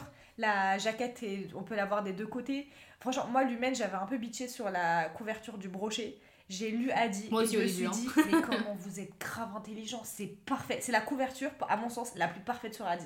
Vraiment, ils ont, en fait, ils ont compris le livre. Mm. Ouais. Il y a une maison d'édition dont j'ai hâte qu'on en parle dans le prochain épisode sur la maison d'édition. La Martinière, c'est d'où qu'on parle. Parce que, alors, autant, vous voyez, c'est exactement le contraire de l'humaine. C'est-à-dire, l'humaine, ils ont lu le livre, ils ont dit, ok, on a compris le livre, on a compris l'idée, on est capable de proposer une, une proposition artistique qui va parfaitement. Bon, la Martinière Mesquine, ça, euh, bah, vous n'avez pas lu le livre. C'est obligé, vous n'avez pas lu Téléada, parce que franchement, je vois pas comment on peut appeler ce livre comme ça. Mais euh, c'était incroyable. Vraiment, je me suis dit, et c'est en fait, c'est là où j'aime bien quand les maisons d'édition nous font prendre conscience de notre propre erreur, tu vois. Parce que vraiment, moi, j'ai grave bitché. J'ai dit, ouais, c'est quoi c'est Vraiment, je me souviens très bien, mais dit, elle est rincée. Et en fait, vraiment, mais à coup de pas parce qu'elle est énervée, elle est trop bien la, la couverture. C'est- c'est c'est juste, c'est novateur. Ils, Ouais, de ils ont fait quelque chose qu'on n'a jamais vu. Mm. Une fois de plus, ils, ils font preuve de, ils font preuve de, de, de proposition. Je sais pas, preuve de. Ils sont force de proposition. Ils sont force de proposition. Et, euh, et ça fait plaisir. Donc, euh, ouais, franchement, traduction nickel, euh, production nickel, résultat Ouais. nickel, euh, accompagnement, partenariat euh, nickel, transparence nickel. Franchement, on a. Après, ils ont, dire. pas de, ils ont pas de site non plus, mais quand tu tapes Lumen, ils ont déjà quand même le domaine et euh, et il y a marqué que le site est en construction. Ok. Mais tu retrouves quand même, enfin moi pour le coup j'ai retrouvé les euh, les, informations, euh, j'ai retrouvé les informations quand même assez facilement quoi. Ouais. Donc euh, ça c'est un, c'est un bon truc. En tout cas, Lumen, on vous aime.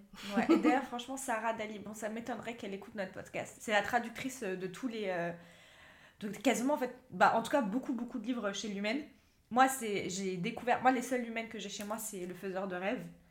C'est l'un de mes livres préférés. La traduction, elle est exceptionnelle. Je n'ai pas un seul reproche Mm. à faire. Sarah Dali, vraiment, si jamais vous écoutez ça, je vous aime énormément. Genre, vraiment. en fait, à un moment, je me disais, j'ai envie de lire juste parce que j'ai envie de continuer à lire la traduction qu'elle fait tellement c'est tellement bien traduit, tellement c'est beau, c'est la plume de Léine Taylor, franchement, il faut y aller pour réussir à traduire ça. Pareil pour Schwab, c'est des plumes extrêmement lyriques, extrêmement poéti- euh, poétiques, c'est dur en fait à traduire. Mm. C'est dur à retranscrire et vraiment le faiseur de rêve, j'étais emmenée dans une plume qui est magnifique et pour avoir lu Léine Taylor en anglais, franchement, je vous le dis, j'ai pas vu la différence. Mm. C'est archi difficile de faire ça. Vraiment, c'est vraiment vraiment difficile. Donc ça, vraiment, euh, chapeau bas, euh, c'est trop bien et En plus, ils se mettent aussi à faire les rencontres auteurs hein, parce qu'ils ont ramené les Taylor en France. Ouais, mais je sais pas si c'est eux qui l'ont amené ou si c'est Gallimard. ou Ah oui, c'est vrai que autre, euh, c'était aussi avec Gallimard. Ouais, Ouais. C'est vrai, t'as raison ouais. en fait. Je sais pas si c'est vrai. qui. Mais je sais qu'elle était dans les locaux de Lumen et tout, et que Lumen Ouais. était présent en tout cas à la, à la dédicace, Ouais. mais je pense que oui, c'était aussi. euh, Ouais. Et encore une fois, euh, Cassidy Blake, incroyable les couvertures, bien meilleure qu'en anglais pour le coup. C'est vrai. Euh, Bah, c'est vrai. sont chauds, franchement, lui-même. Cassidy Blake, ils ont fait un truc euh, Ah, complètement différent de, euh, de- du coup aussi de V. Schwab, qui complètement différent des, des, des, des, des VO. Mm. Du Savage Song, un chouïa déçu. Il lâche tout. Après, c'est, je pense que c'est les goûts de chacun. voilà, les Voilà. goûts les couleurs. Mais, euh, mais bon, un- une, maison d'édition en tout cas qu'on aime, qu'on aime beaucoup. Et nous allons passer à Page Turner. Mm. On a beaucoup de choses à dire aussi sur Page Turner. Enfin, beaucoup de choses à dire. On a une heure de une heure Ouais, d'épisode là. Pas tant que euh, ça, mais. alors du coup, Page Turner, faut savoir que ça appartient aux éditions Milan qui ont été créées en 1980 et qui ont été ré... ré- Oh. ça se voit, on est en fin d'épisode, j'arrive plus à parler. qui ont été rachetées par Bayard en 2002. Bayard, Bayard Press, Mm. très très lourd. Ouais, C'est le premier Très, ou le deuxième Très lourd. Euh, premier, il me semble que c'est peut-être Hachette ou Editis, Ah oui, ok. il me semble. hein. Mais, euh, mais en tout cas, nous, on va se concentrer vraiment sur Page Turner, qui est un label du coup des émissions Milan. Euh, T'as dit émission. ah bon On n'y est vraiment plus. Ça devient Pour tout compliqué. dire, il est 23h30. On est On est fatigué. fatigué. Ça devient compliqué. Euh, du coup, il faut un. il- Page Turner, c'est vraiment le label euh, de Milan qui fait du young adulte. Ils font, ils font vraiment que ça. Et le livre le plus populaire en ce moment sur Booknode, c'est euh, Rouge Ruby. Donc, c'est une, euh, une saga euh, fantasy. Euh, sinon, Page Turner est quand même très connu pour forcément le Grishaverse. Ouais, c'est un des trucs, euh, bah, toutes les trois on l'a lu. Mm. Euh, et ils ont traduit euh, du coup euh, Lee Bardugo euh, et, et- et voilà. Bah, très bonne traduction de Libardugo, parce que Libardugo, elle est pas, elle est pas facilement accessible en anglais. En anglais, c'est dur. C'est quand même une autrice qui est compliquée à lire euh, en anglais. euh, c'est dur de s'y retrouver. Moi, je sais, je vais me refaire une relecture de Six of Crows et je me, je me prévois de la faire en anglais parce que maintenant, j'ai lu en français, je connais l'histoire, les personnages, le déroulé, donc ça va. Et franchement, c'est pas hyper accessible. Et, euh, Mm, vrai. et pour le coup, eux, ils en ont fait une très bonne, très bonne traduction. On retrouve exactement l'univers euh, original dans la, dans la traduction, l'ambiance euh, qu'elle a, qu'elle a voulu donner, en Mm. tout cas on la retrouve. Mm. Donc pour le coup, euh, moi même si je suis pas une...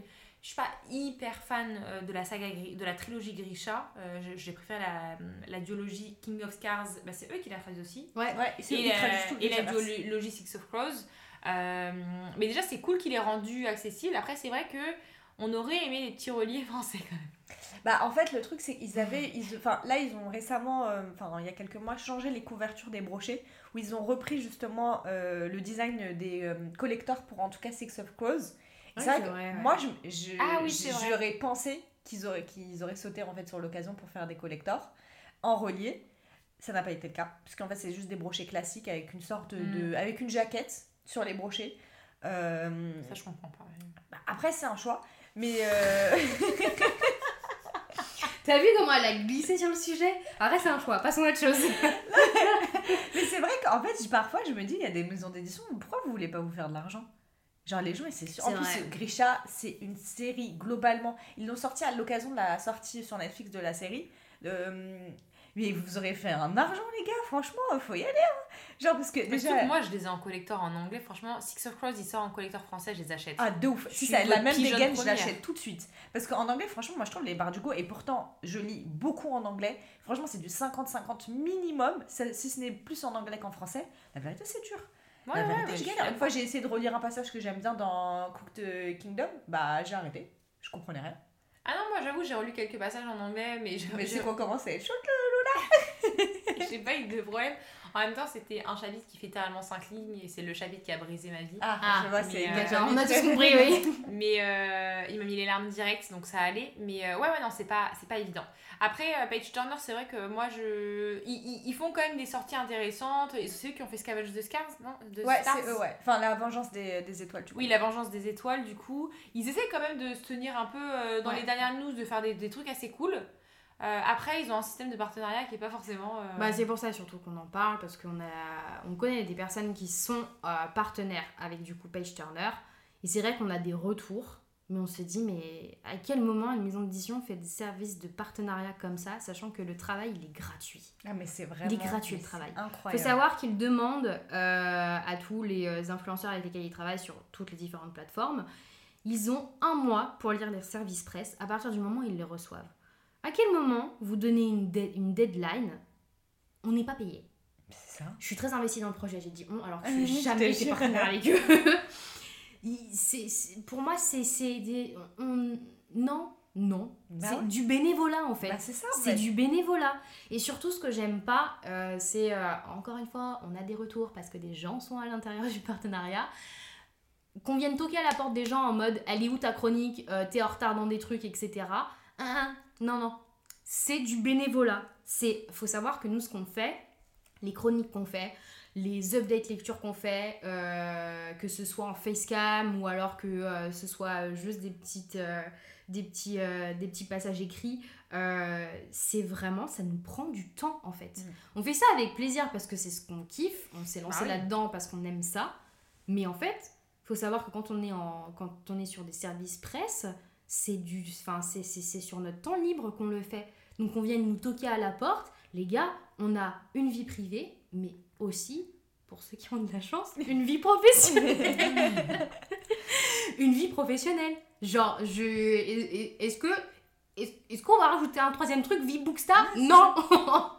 Et Ouais, non, mais surtout que c'est carrément, enfin, de quelques retours que j'ai eu, il y a même carrément eu des, un peu, pas... Des remontrances, franchement, faut dire le terme. Non, moi je parle pas de ça, je parle plutôt pas, pas des reproches, mais on est venu retoquer un peu en mode, euh, ouais, les postes ont moins d'engagement, en mode vous likez pas tous en Ouais, tant que partenaire les postes qu'on met. Mais en fait, enfin... Ah, c'est ça, franchement, payez-les. Euh, Hein. oui, après, moi, il y a un sujet où je suis complètement d'accord sur le fait qu'ils abusent Page Turner pour toutes les demandes. Mais par contre, les demandes, tu le sais quand tu Ah, je t'engages. suis grave Donc, d'accord avec à un moment donné, tu as voulu y aller en connaissant les conditions, va pas te plaindre après. Tu, tu savais quand tu signais que c'était un mois. Moi, franchement, combien de fois j'ai, au moment de, de remplir des demandes de partenariat, je suis Mm. pas allée jusqu'au bout parce que je trouvais que c'était du foutage de gueule et c'était vraiment me prendre pour une esclave de me demander autant de travail pour avoir trois livres gratos. faut se détendre la nouille, mais très rapidement. Donc j'ai refusé, mais on sait dans quoi on s'engage. Donc par contre, c'est autant les, le côté remontrance, un peu être toujours sur le dos, là, le côté de venir te demander, ouais, vous likez moins les posts et tout, en mode, je suis là en mode, bah, faut se calmer. Par contre, après, les gens, il y a personne qui leur met le pistolet sur la tempe pour qu'il y ait lien. Donc, Ouais, c'est euh, ça. En fait, c'est- c'est j'avoue qu'au début, moi, j'étais grave véhémente avec les maisons d'édition. Je me disais, ouais, elles abusent le bas. Et franchement, j'ai continué à penser que vous abusez de ouf. Franchement, en fait, c'est vraiment, parfois, je me dis dans la tête, oui, effectivement, c'est un, c'est un budget. Les services presse dans l'entreprise, c'est bien entendu, c'est normal. Maintenant, euh, venez, on compare euh, certaines entreprises qui envoient des trucs 50 000 euros à Lena Situation. VS vous qui envoyez des livres à 15 balles. Genre, franchement, calmons-nous, quoi, en fait. C'est pas exactement la même chose. Ouais, Donc, euh, donc moi je trouve que personnellement, j'avoue, je comprends pas les maisons d'édition et surtout chez Page Turner parce qu'on a autant de retours de, de proches qui nous expliquent un peu comment ça se passe en interne. Je trouve que la personne qui s'occupe de tout ça, elle manque un peu de professionnalisme dans la manière dont elle s'adresse avec les personnes. Moi, ça me choque. Moi, j'avoue, mon métier de base, c'est commercial. Donc, euh, parler avec euh, des partenaires, etc., c'était vraiment mon, mon job. Et je trouve que quand j'ai vu certains posts et tout, j'ai vraiment, je- je- j'ai dit honnêtement, j'étais hyper surprise de la manière euh, dont la personne s'adressait avec les meufs sur Bookstar. Maintenant, ah bah, ah, pourquoi vous vous plaignez alors que vous avez choisi? Enfin, genre, euh, c'est moi personnellement, je, je n'ai fait aucun service presse. Je n'ai pas, enfin, j'ai reçu un livre d'une autrice euh, euh, indépendante une seule fois, auto-édité. Je, je sais pas, je, honnêtement, je pense pas refaire un jour de toute ma vie. C'est pas du tout mon délire parce que j'ai pas envie de produire de travail pour mon compte Bookstagram. C'est pas, voilà, c'est mon choix. Mhm. Mais du coup, les filles qui font ça, elles peuvent pas se plaindre. En fait, vous avez toute la liste de ce qui va vous être demandé. Bah, si vous trouvez que c'est abusé, ne... si c'est pas. Après, si vous faites parce que vous voulez recevoir des livres ou vous voulez monter un peu votre compte Booksta et tout, vous voulez peser dans le game, bah arrêtez de play, de pleurer en fait. C'est... Vous avez choisi ce truc-là. C'est juste que, en fait, après, ce sera toujours le sujet de vous venez vous plaindre à vos copines Booksta, bah allez vous plaindre auprès de la maison d'édition parce que c'est quand même eux les, les premiers à vous casser la tête. Mais, mais je sais pas, en fait, je trouve la Après, maison moi, les personnes qui m'ont fait des retours, elles ont fait les retours en direct. hein. Bon, bah franchement, carré comme. En cache pistache, euh, elles, elles ont toujours fait les retours et ça a été pris plutôt euh, correctement Mm. de l'autre côté, tu vois. Voilà, on passe à la prochaine. Et la dernière, du coup, pour qu'on finisse sur une petite note quand même positive, on pouvait pas euh, ne pas parler de, de maisons d'édition qui éditent des BD, Of forcément. Et du coup, on va euh, parler d'une maison d'édition qui s'appelle Dracou, qui a été euh, créée en 2019, donc qui est quand même très jeune. Ils viennent de fêter leurs euh, leurs 3 ans, ils ont fait un petit post, c'était trop mimes. Euh, du coup, comme genre, ils font vraiment euh, des mondes de l'imaginaire. Donc fantasy, science-fiction, steampunk, euh, fantastique, etc. Et le livre euh, le plus populaire en ce moment sur Booknote, c'est, ça s'appelle La pierre du chaos, et c'est une de la fantasy adulte. Euh, je connaissais pas du tout. Et franchement, moi, c'est une maison d'édition que j'aime euh, beaucoup. Parce que je suis partenaire avec eux. non, mais c'est pas parce que t'es partenaire avec eux. c'est T'es parce que- partenaire avec eux parce qu'ils ont vu que tu les aimais beaucoup, que tu les aimais beaucoup et ils t'ont approché vrai. pour un En fait, partenariat. ils ont, en fait, moi, j'ai lu euh, de chez eux, avant de devenir, euh, de devenir partenaire, j'ai lu euh, Le Grimoire d'Elfie. Ah oui. Euh, qui, euh, qui est du coup une, une BD de euh, Audrey Alouette qui a fait aussi euh, les euh, Magic Sarah. Charlie et Princesse Sarah en autre BD qui est édité par une autre maison d'édition. Et du coup, euh, bah, le grimoire d'Elfie, euh, c'est euh, c'est trop mimes. Voilà, c'est- trop mimes. On suit, euh, on suit trois, sœurs et il y a un petit délire aussi de, sorcières et tout qui ont des pouvoirs magiques. Mais c'est vraiment super sympa. Et en fait, j'avais chroniqué les deux, premiers tomes. Et, et après, ils m'ont envoyé un message en mode Est-ce que tu veux recevoir.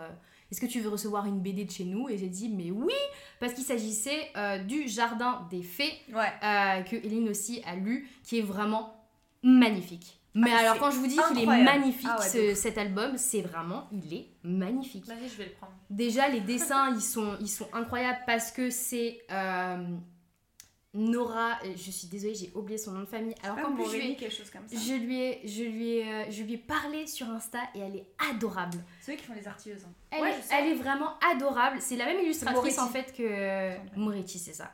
C'est la même illustratrice que Princesse Sarah. Donc vraiment, mais un des dessins, mais magnifiques. Ouais, Genre, super. Vraiment est magnifique. hyper forte. On retrouve bah, forcément euh, la patte qu'il y a dans, euh, dans Princesse Sarah, mais une histoire complètement, complètement différente. Et, euh, si vous avez l'occasion de croiser euh, cet album, euh, franchement, prenez-le parce que l'album est super bien. Vous avez une vraie histoire du coup pour un premier, un tome. Et, franchement, il y a, des bon travail d'édition, bon travail de couleur et tout. Il y a aussi le Grimoire d'Elphie, le tome 3, qui sort en novembre, avec une couve euh, qui rappelle un petit peu Noël, mais qui est trop trop belle. Et ils vont aussi adapter en BD Le Paris des Merveilles. Ouais, en sachant qu'ils ont déjà adapté les, euh, enfin produit les artilleuses. Le Paris des merveilles, c'est une saga fantastique qui a été écrite par Pierre Pével et qui est publiée chez Brajlon euh, de mémoire, euh, qui a d'ailleurs fait une édition collector reliée magnifique que cette fois j'ai dans ma bibliothèque. Et moi, j'ai énormément aimé cette trilogie. Ça n'a pas été, aucun des livres n'a été un coup de cœur. Mais en fait, j'ai énormément aimé l'univers fantastique puisque ça, ça lie de la fantaisie avec des dragons, des fées, etc. Et en même temps, euh, du Paris de la belle époque, du Mm. Paris des années 20, etc. Donc vraiment un mix de deux univers euh, géniaux. Les intrigues étaient très cool, j'ai aimé le personnage euh, du, du roman.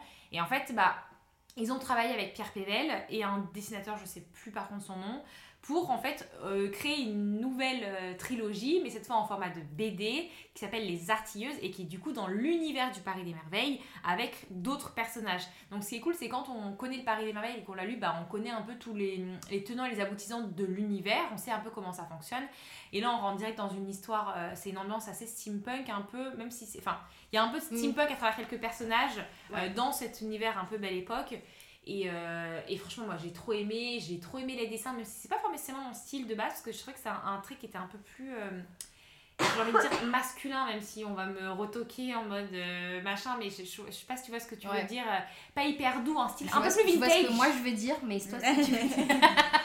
un peu plus un peu plus dans une ambiance un peu plus vintage mais qui matchait très bien à l'univers et, euh, et j'ai très très hâte parce que bon bah moi c'est vrai que j'ai lu j'ai revendu moi j'ai du mal à garder les BD parce que elles font jamais toute la même taille entre elles et ça m'insupporte donc c'est moche dans ma vie donc je, je, je Mhm. vire tout tout le temps Moi j'aime trop, Mais- plein. je vais racheter du coup clairement euh, le Paris des merveilles pour le lire dans cette version là parce que j'ai juste trop hâte de voir les visages qu'ils vont mettre sur ces personnages que j'aime trop et tout Moi j'avais abandonné trop la saga. Euh, le Paris des Merveilles, au final, j'avais lu le premier tome et c'était pas ce à quoi je m'attendais, du coup, j'avais pas continué.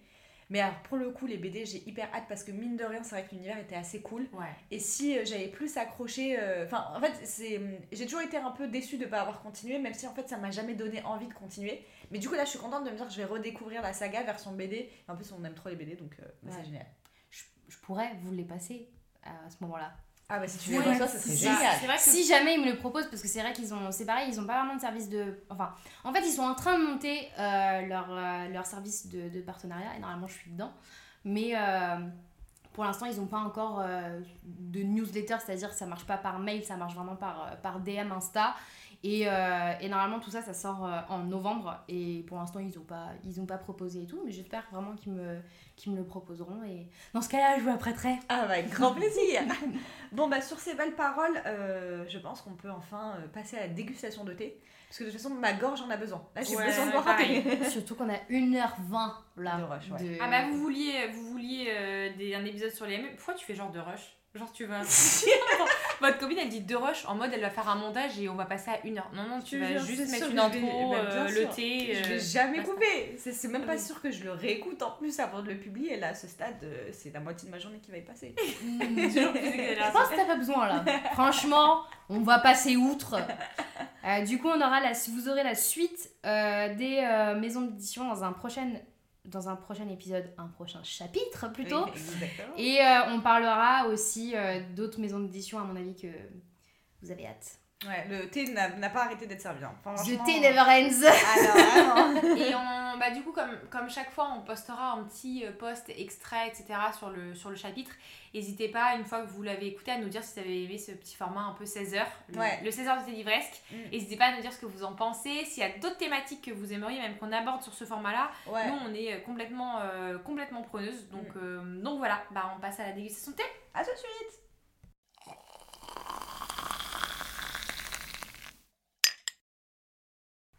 On est de retour. Et on va donc euh, faire la dégustation de thé. Et le thé, euh, aujourd'hui, c'est un peu spécial. C'est toujours un peu spécial. Mais là, pour, non, mais pour pour Chaque le thé, épisode est spécial. Non, voyons. Non mais le thé, c'est vrai là, il est vraiment spécial. En fait, euh, il y a une maison d'édition qui s'appelle donc euh, Fleurus, euh, qui est une maison d'édition jeunesse, qui m'a envoyé un service presse qui était euh, un roman qui s'appelle euh, Perfect City. C'est un roman euh, fantasy euh, jeunesse que j'ai beaucoup. Que j'ai gagné d'ailleurs à ton concours as- du calendrier de l'après. Ouais, que t'as pas encore lu toi? Non. Voilà. Mais après, alors nous sommes dans ma chambre actuellement. Si tu regardes devant toi, Lola, j'ai 80 livres. À lire. À lire. Ah, elle, a, elle a une grosse palle. Mais bon, quoi qu'il arrive, en tout cas, moi j'avais vraiment euh, beaucoup aimé. Après, c'est voilà, c'est du très très jeunesse quand même. Il faut, il faut se, le savoir avant de s'y mettre. Mais du coup, cette histoire, elle, elle tourne autour d'une ville qui s'appelle Perfect City. Et en fait, c'est- cette ville, il y a deux frères qui la dirigent un peu et qui sont patrons d'une fabrique de thé. Et ce thé, ils le donnent gratuitement en libre accès à tous les habitants qui doivent prendre leur dose de thé en fait euh, dans la journée, etc. Et du coup, dans le service presse qu'ils m'ont envoyé, Ça me donne envie de le lire. Mais je te jure. En plus, je l'ai dans ma palle, c'est magnifique. dans le service presse qu'ils m'ont envoyé, euh, il y avait euh, du coup bah, des lunettes, parce qu'aussi dans Perfect City, tout le monde porte des lunettes, ce qui est un peu bizarre pour une ville qui est censée être parfaite, tout le monde porte des lunettes, Mhm. parce que les gens perdent la vue là-bas. Et donc ils m'ont envoyé des petites lunettes en carton trop belles, en mode des fausses lunettes et tout, et ils m'ont envoyé un sachet de thé qui est donc le thé de Perfect City, du, euh, qui s'appelle les thés euh, des frères quelque chose, euh, voilà, parce que c'est un truc, c'est des frères. Donc ça me fait penser à Mariage Frère, et effectivement peut-être qu'ils se sont inspirés, l'autrice en a inspiré, je sais pas. Mhm. Mais voilà, les filles sont en train de, de goûter. Et du coup, c'est vrai qu'on ne peut pas vous dire où l'acheter. On ne peut pas vous dire ce qu'il y a dedans, parce que ce n'est pas écrit. Mm. Mais ce qu'on sait. Mais ce qu'on sait, en tout cas, en le buvant là, c'est du thé vert. Ouais, là, il n'y a aucun doute Il là-dessus. n'y a aucun doute que c'est du thé vert. Euh, moi, je suis pas la plus grosse fan du thé vert, donc je pense que mon avis est un petit peu biaisé. Ouais, pareil que toi, c'est Il y a du jasmin dedans. Ça sent, ouais. Ouais, et moi, j'aime beaucoup le jasmin. Donc, euh, j'aime bien. Ouais, franchement, je trouve. Moi non plus, je suis pas une grande fan de thé vert, sauf avec des thés verts un peu pêche et tout, un peu gourmand comme d'hab. Ou alors simple thé vert à la menthe. Ouais, ou voilà, la des trucs classique. comme ça, euh, ça passe. Mais là, je le trouve très bon. Franchement, il est. euh, C'est pas une tasse que j'irai chercher de moi-même, c'est pas le thé que j'irai boire. Ouais, Mais moi j'en achèterais pas. euh, Mais il est bon, franchement, quand tu le Mais bois, c'est bon. je pense que si vous aimez le thé vert, à mon avis, il y a moyen que ça vous plaise parce que, enfin, même nous, euh, moi, addict au thé noir, euh, Mm. franchement, euh, je trouve ça. Ouais, je trouve, je trouve qu'il est, il est très sympa. Et encore, on vous dit ça, mais il n'y a aucune solution pour qu'on puisse vous dire où l'acheter. Et À part envoyer y a du jasmin. un message privé aux éditions Fleurus pour leur demander d'où il vient. Mais en tout cas, il y a du jasmin dedans. Et euh, c'est. On peut faire ça. hein. On peut envoyer un message à Fleurus. Tu peux envoyer Lola un message à Fleurus. On peut tenter. Après, Mm. peut-être que c'est un peu délicat de révéler leur production et tout, tu vois, je sais pas dans quelle mesure euh, ça. Secret de fabrication. non, mais tu vois, tu sais pas, et ça se trouve, le truc, c'est un truc made in China qui a coûté, qui a coûté 2 euros sur AliExpress, ça va pas pouvoir nous dire, tu vois, ça se trouve pas du tout. hein. Ça. non, non, il est, il est Est-ce que ça vous fait penser à un livre? Bah moi ça m'a fait penser direct. Alors je sais pas si c'est plus l'explication un peu du jeunesse machin, mais ça m'a fait penser au conte de Christo. Et toi vu que tu l'as lu en plus Martise. euh, Ah oui, c'est vrai. Le conte de Christo, du coup, euh, des éditions Ozu. Euh, ouais, alors, ouf, par ça contre, me fait je vraiment suis- penser à ce livre. Je suis vraiment désolée, je ne me souviens absolument pas de l'auteur ou l'autrice, ou les auteurs même, ou les autrices. Moi aussi j'ai oublié. Euh, mais en tout cas, c'est un, c'est, c'est un roman jeunesse, très jeunesse, donc à partir de 9 ans. Et si vous avez des enfants, vraiment, je vous le conseille énormément. Parce que euh, ça reprend euh, en fait un petit garçon qui s'appelle Archibald Bloomer.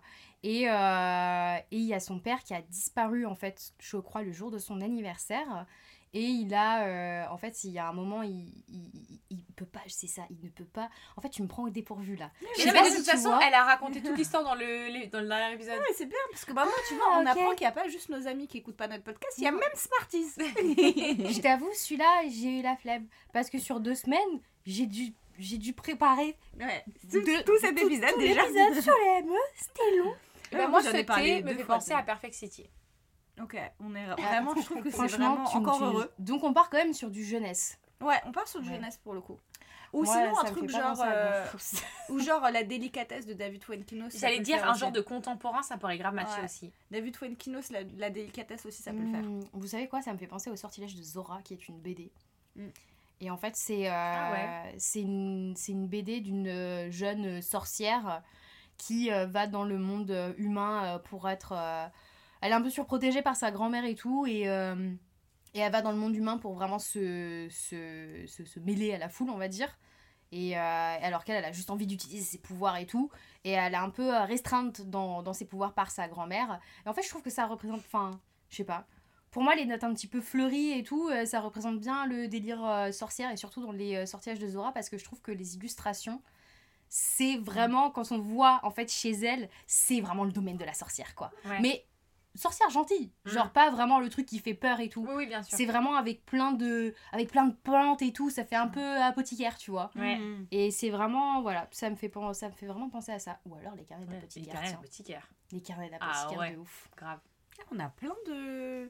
En Pour plus, la trucs fois qui notre un vie, peu, on a ouais, plein de trucs, ouais. Qui sort un peu de l'ordinaire par rapport Parce à ce qu'on que ta copine, elle veut que mettre les rois de dalle dans tout. Dans tout. Non, moi je pense que je vais rester sur les sortilèges de Zora. Ok, trop bien. bah voilà. Bon bah écoutez, on a, on espère que cet épisode il vous a plu. Nous en tout cas, même s'il a été très long et que j'ai complètement perdu ma voix au fur et à mesure de l'épisode, euh, ça a été un vrai plaisir de, de l'enregistrer. Il est vraiment beaucoup plus long que ce qu'on fait d'habitude. Euh, et en plus, bah, je suis ravie de vous annoncer que hum, la deuxième partie sera certainement aussi longue C'est sûr. Et qu'en plus certains, l'un de nos prochains épisodes sera à mon avis tout aussi long. Euh, du coup, mais il y en a plein qui nous disaient qu'ils trouvaient nos épisodes un peu courts, donc euh, bah au moins vous, vous avez un peu plus de nous. On vous a entendu. Exactement. Euh, et surtout, dites-nous en plus si ce format un peu du 16h il vous plaît. Parce que moi, c'est quelque... en tout cas, les filles, je sais pas si ça vous chauffe, mais moi, c'est vraiment un truc que j'aimerais bien qu'on développe un peu plus dans le. Moi j'avoue c'est un truc que j'ai ce que j'aime bien c'est vraiment intégrer en fait la Ouais. partie un peu smarty à l'épisode. Ouais. Euh, déjà moi j'aime bien participer à l'épisode et tout. Mm. Et euh... Nous, moins quand même. Ouais, nous, on n'aime pas trop. faut savoir que les filles sont chez moi. Je suis à deux doigts des foutre dehors, sachant qu'il est bientôt minuit. Il est déjà Il est minuit. Il est minuit 7 très exactement. Et voici comment je me fais traiter. Alors je les accueille chez moi. Je leur fais à manger. Non c'est faux, c'est ma mère qui a fait à manger. Non, mais nous, on est venus Mais- pour ta mère, hein. Nous, on n'est pas venus pour toi. Mais euh, non, moi je trouve que c'est c'est un bon format. Ouais. euh, Enfin voilà, d'intégrer une partie info. Et je trouve que plutôt que ce soit découpé en deux parties, arrête, je trouve c'est c'est quand même bien de garder notre truc aussi avec avec, avec juste la discussion et ensuite Ouais, la sûr. chronique. Oui, c'est bien de mêler les deux. Ouais, Mm. je trouve Trop ça très bien. Bon, bah On, écoutez, on dans tous les cas, s'auto-félicite ouais. en tout cas. Dans tous les cas, on a hâte d'avoir vos retours euh, sur les réseaux. Et puis nous, on vous dit à bientôt pour une prochaine tasse de thé. Bisous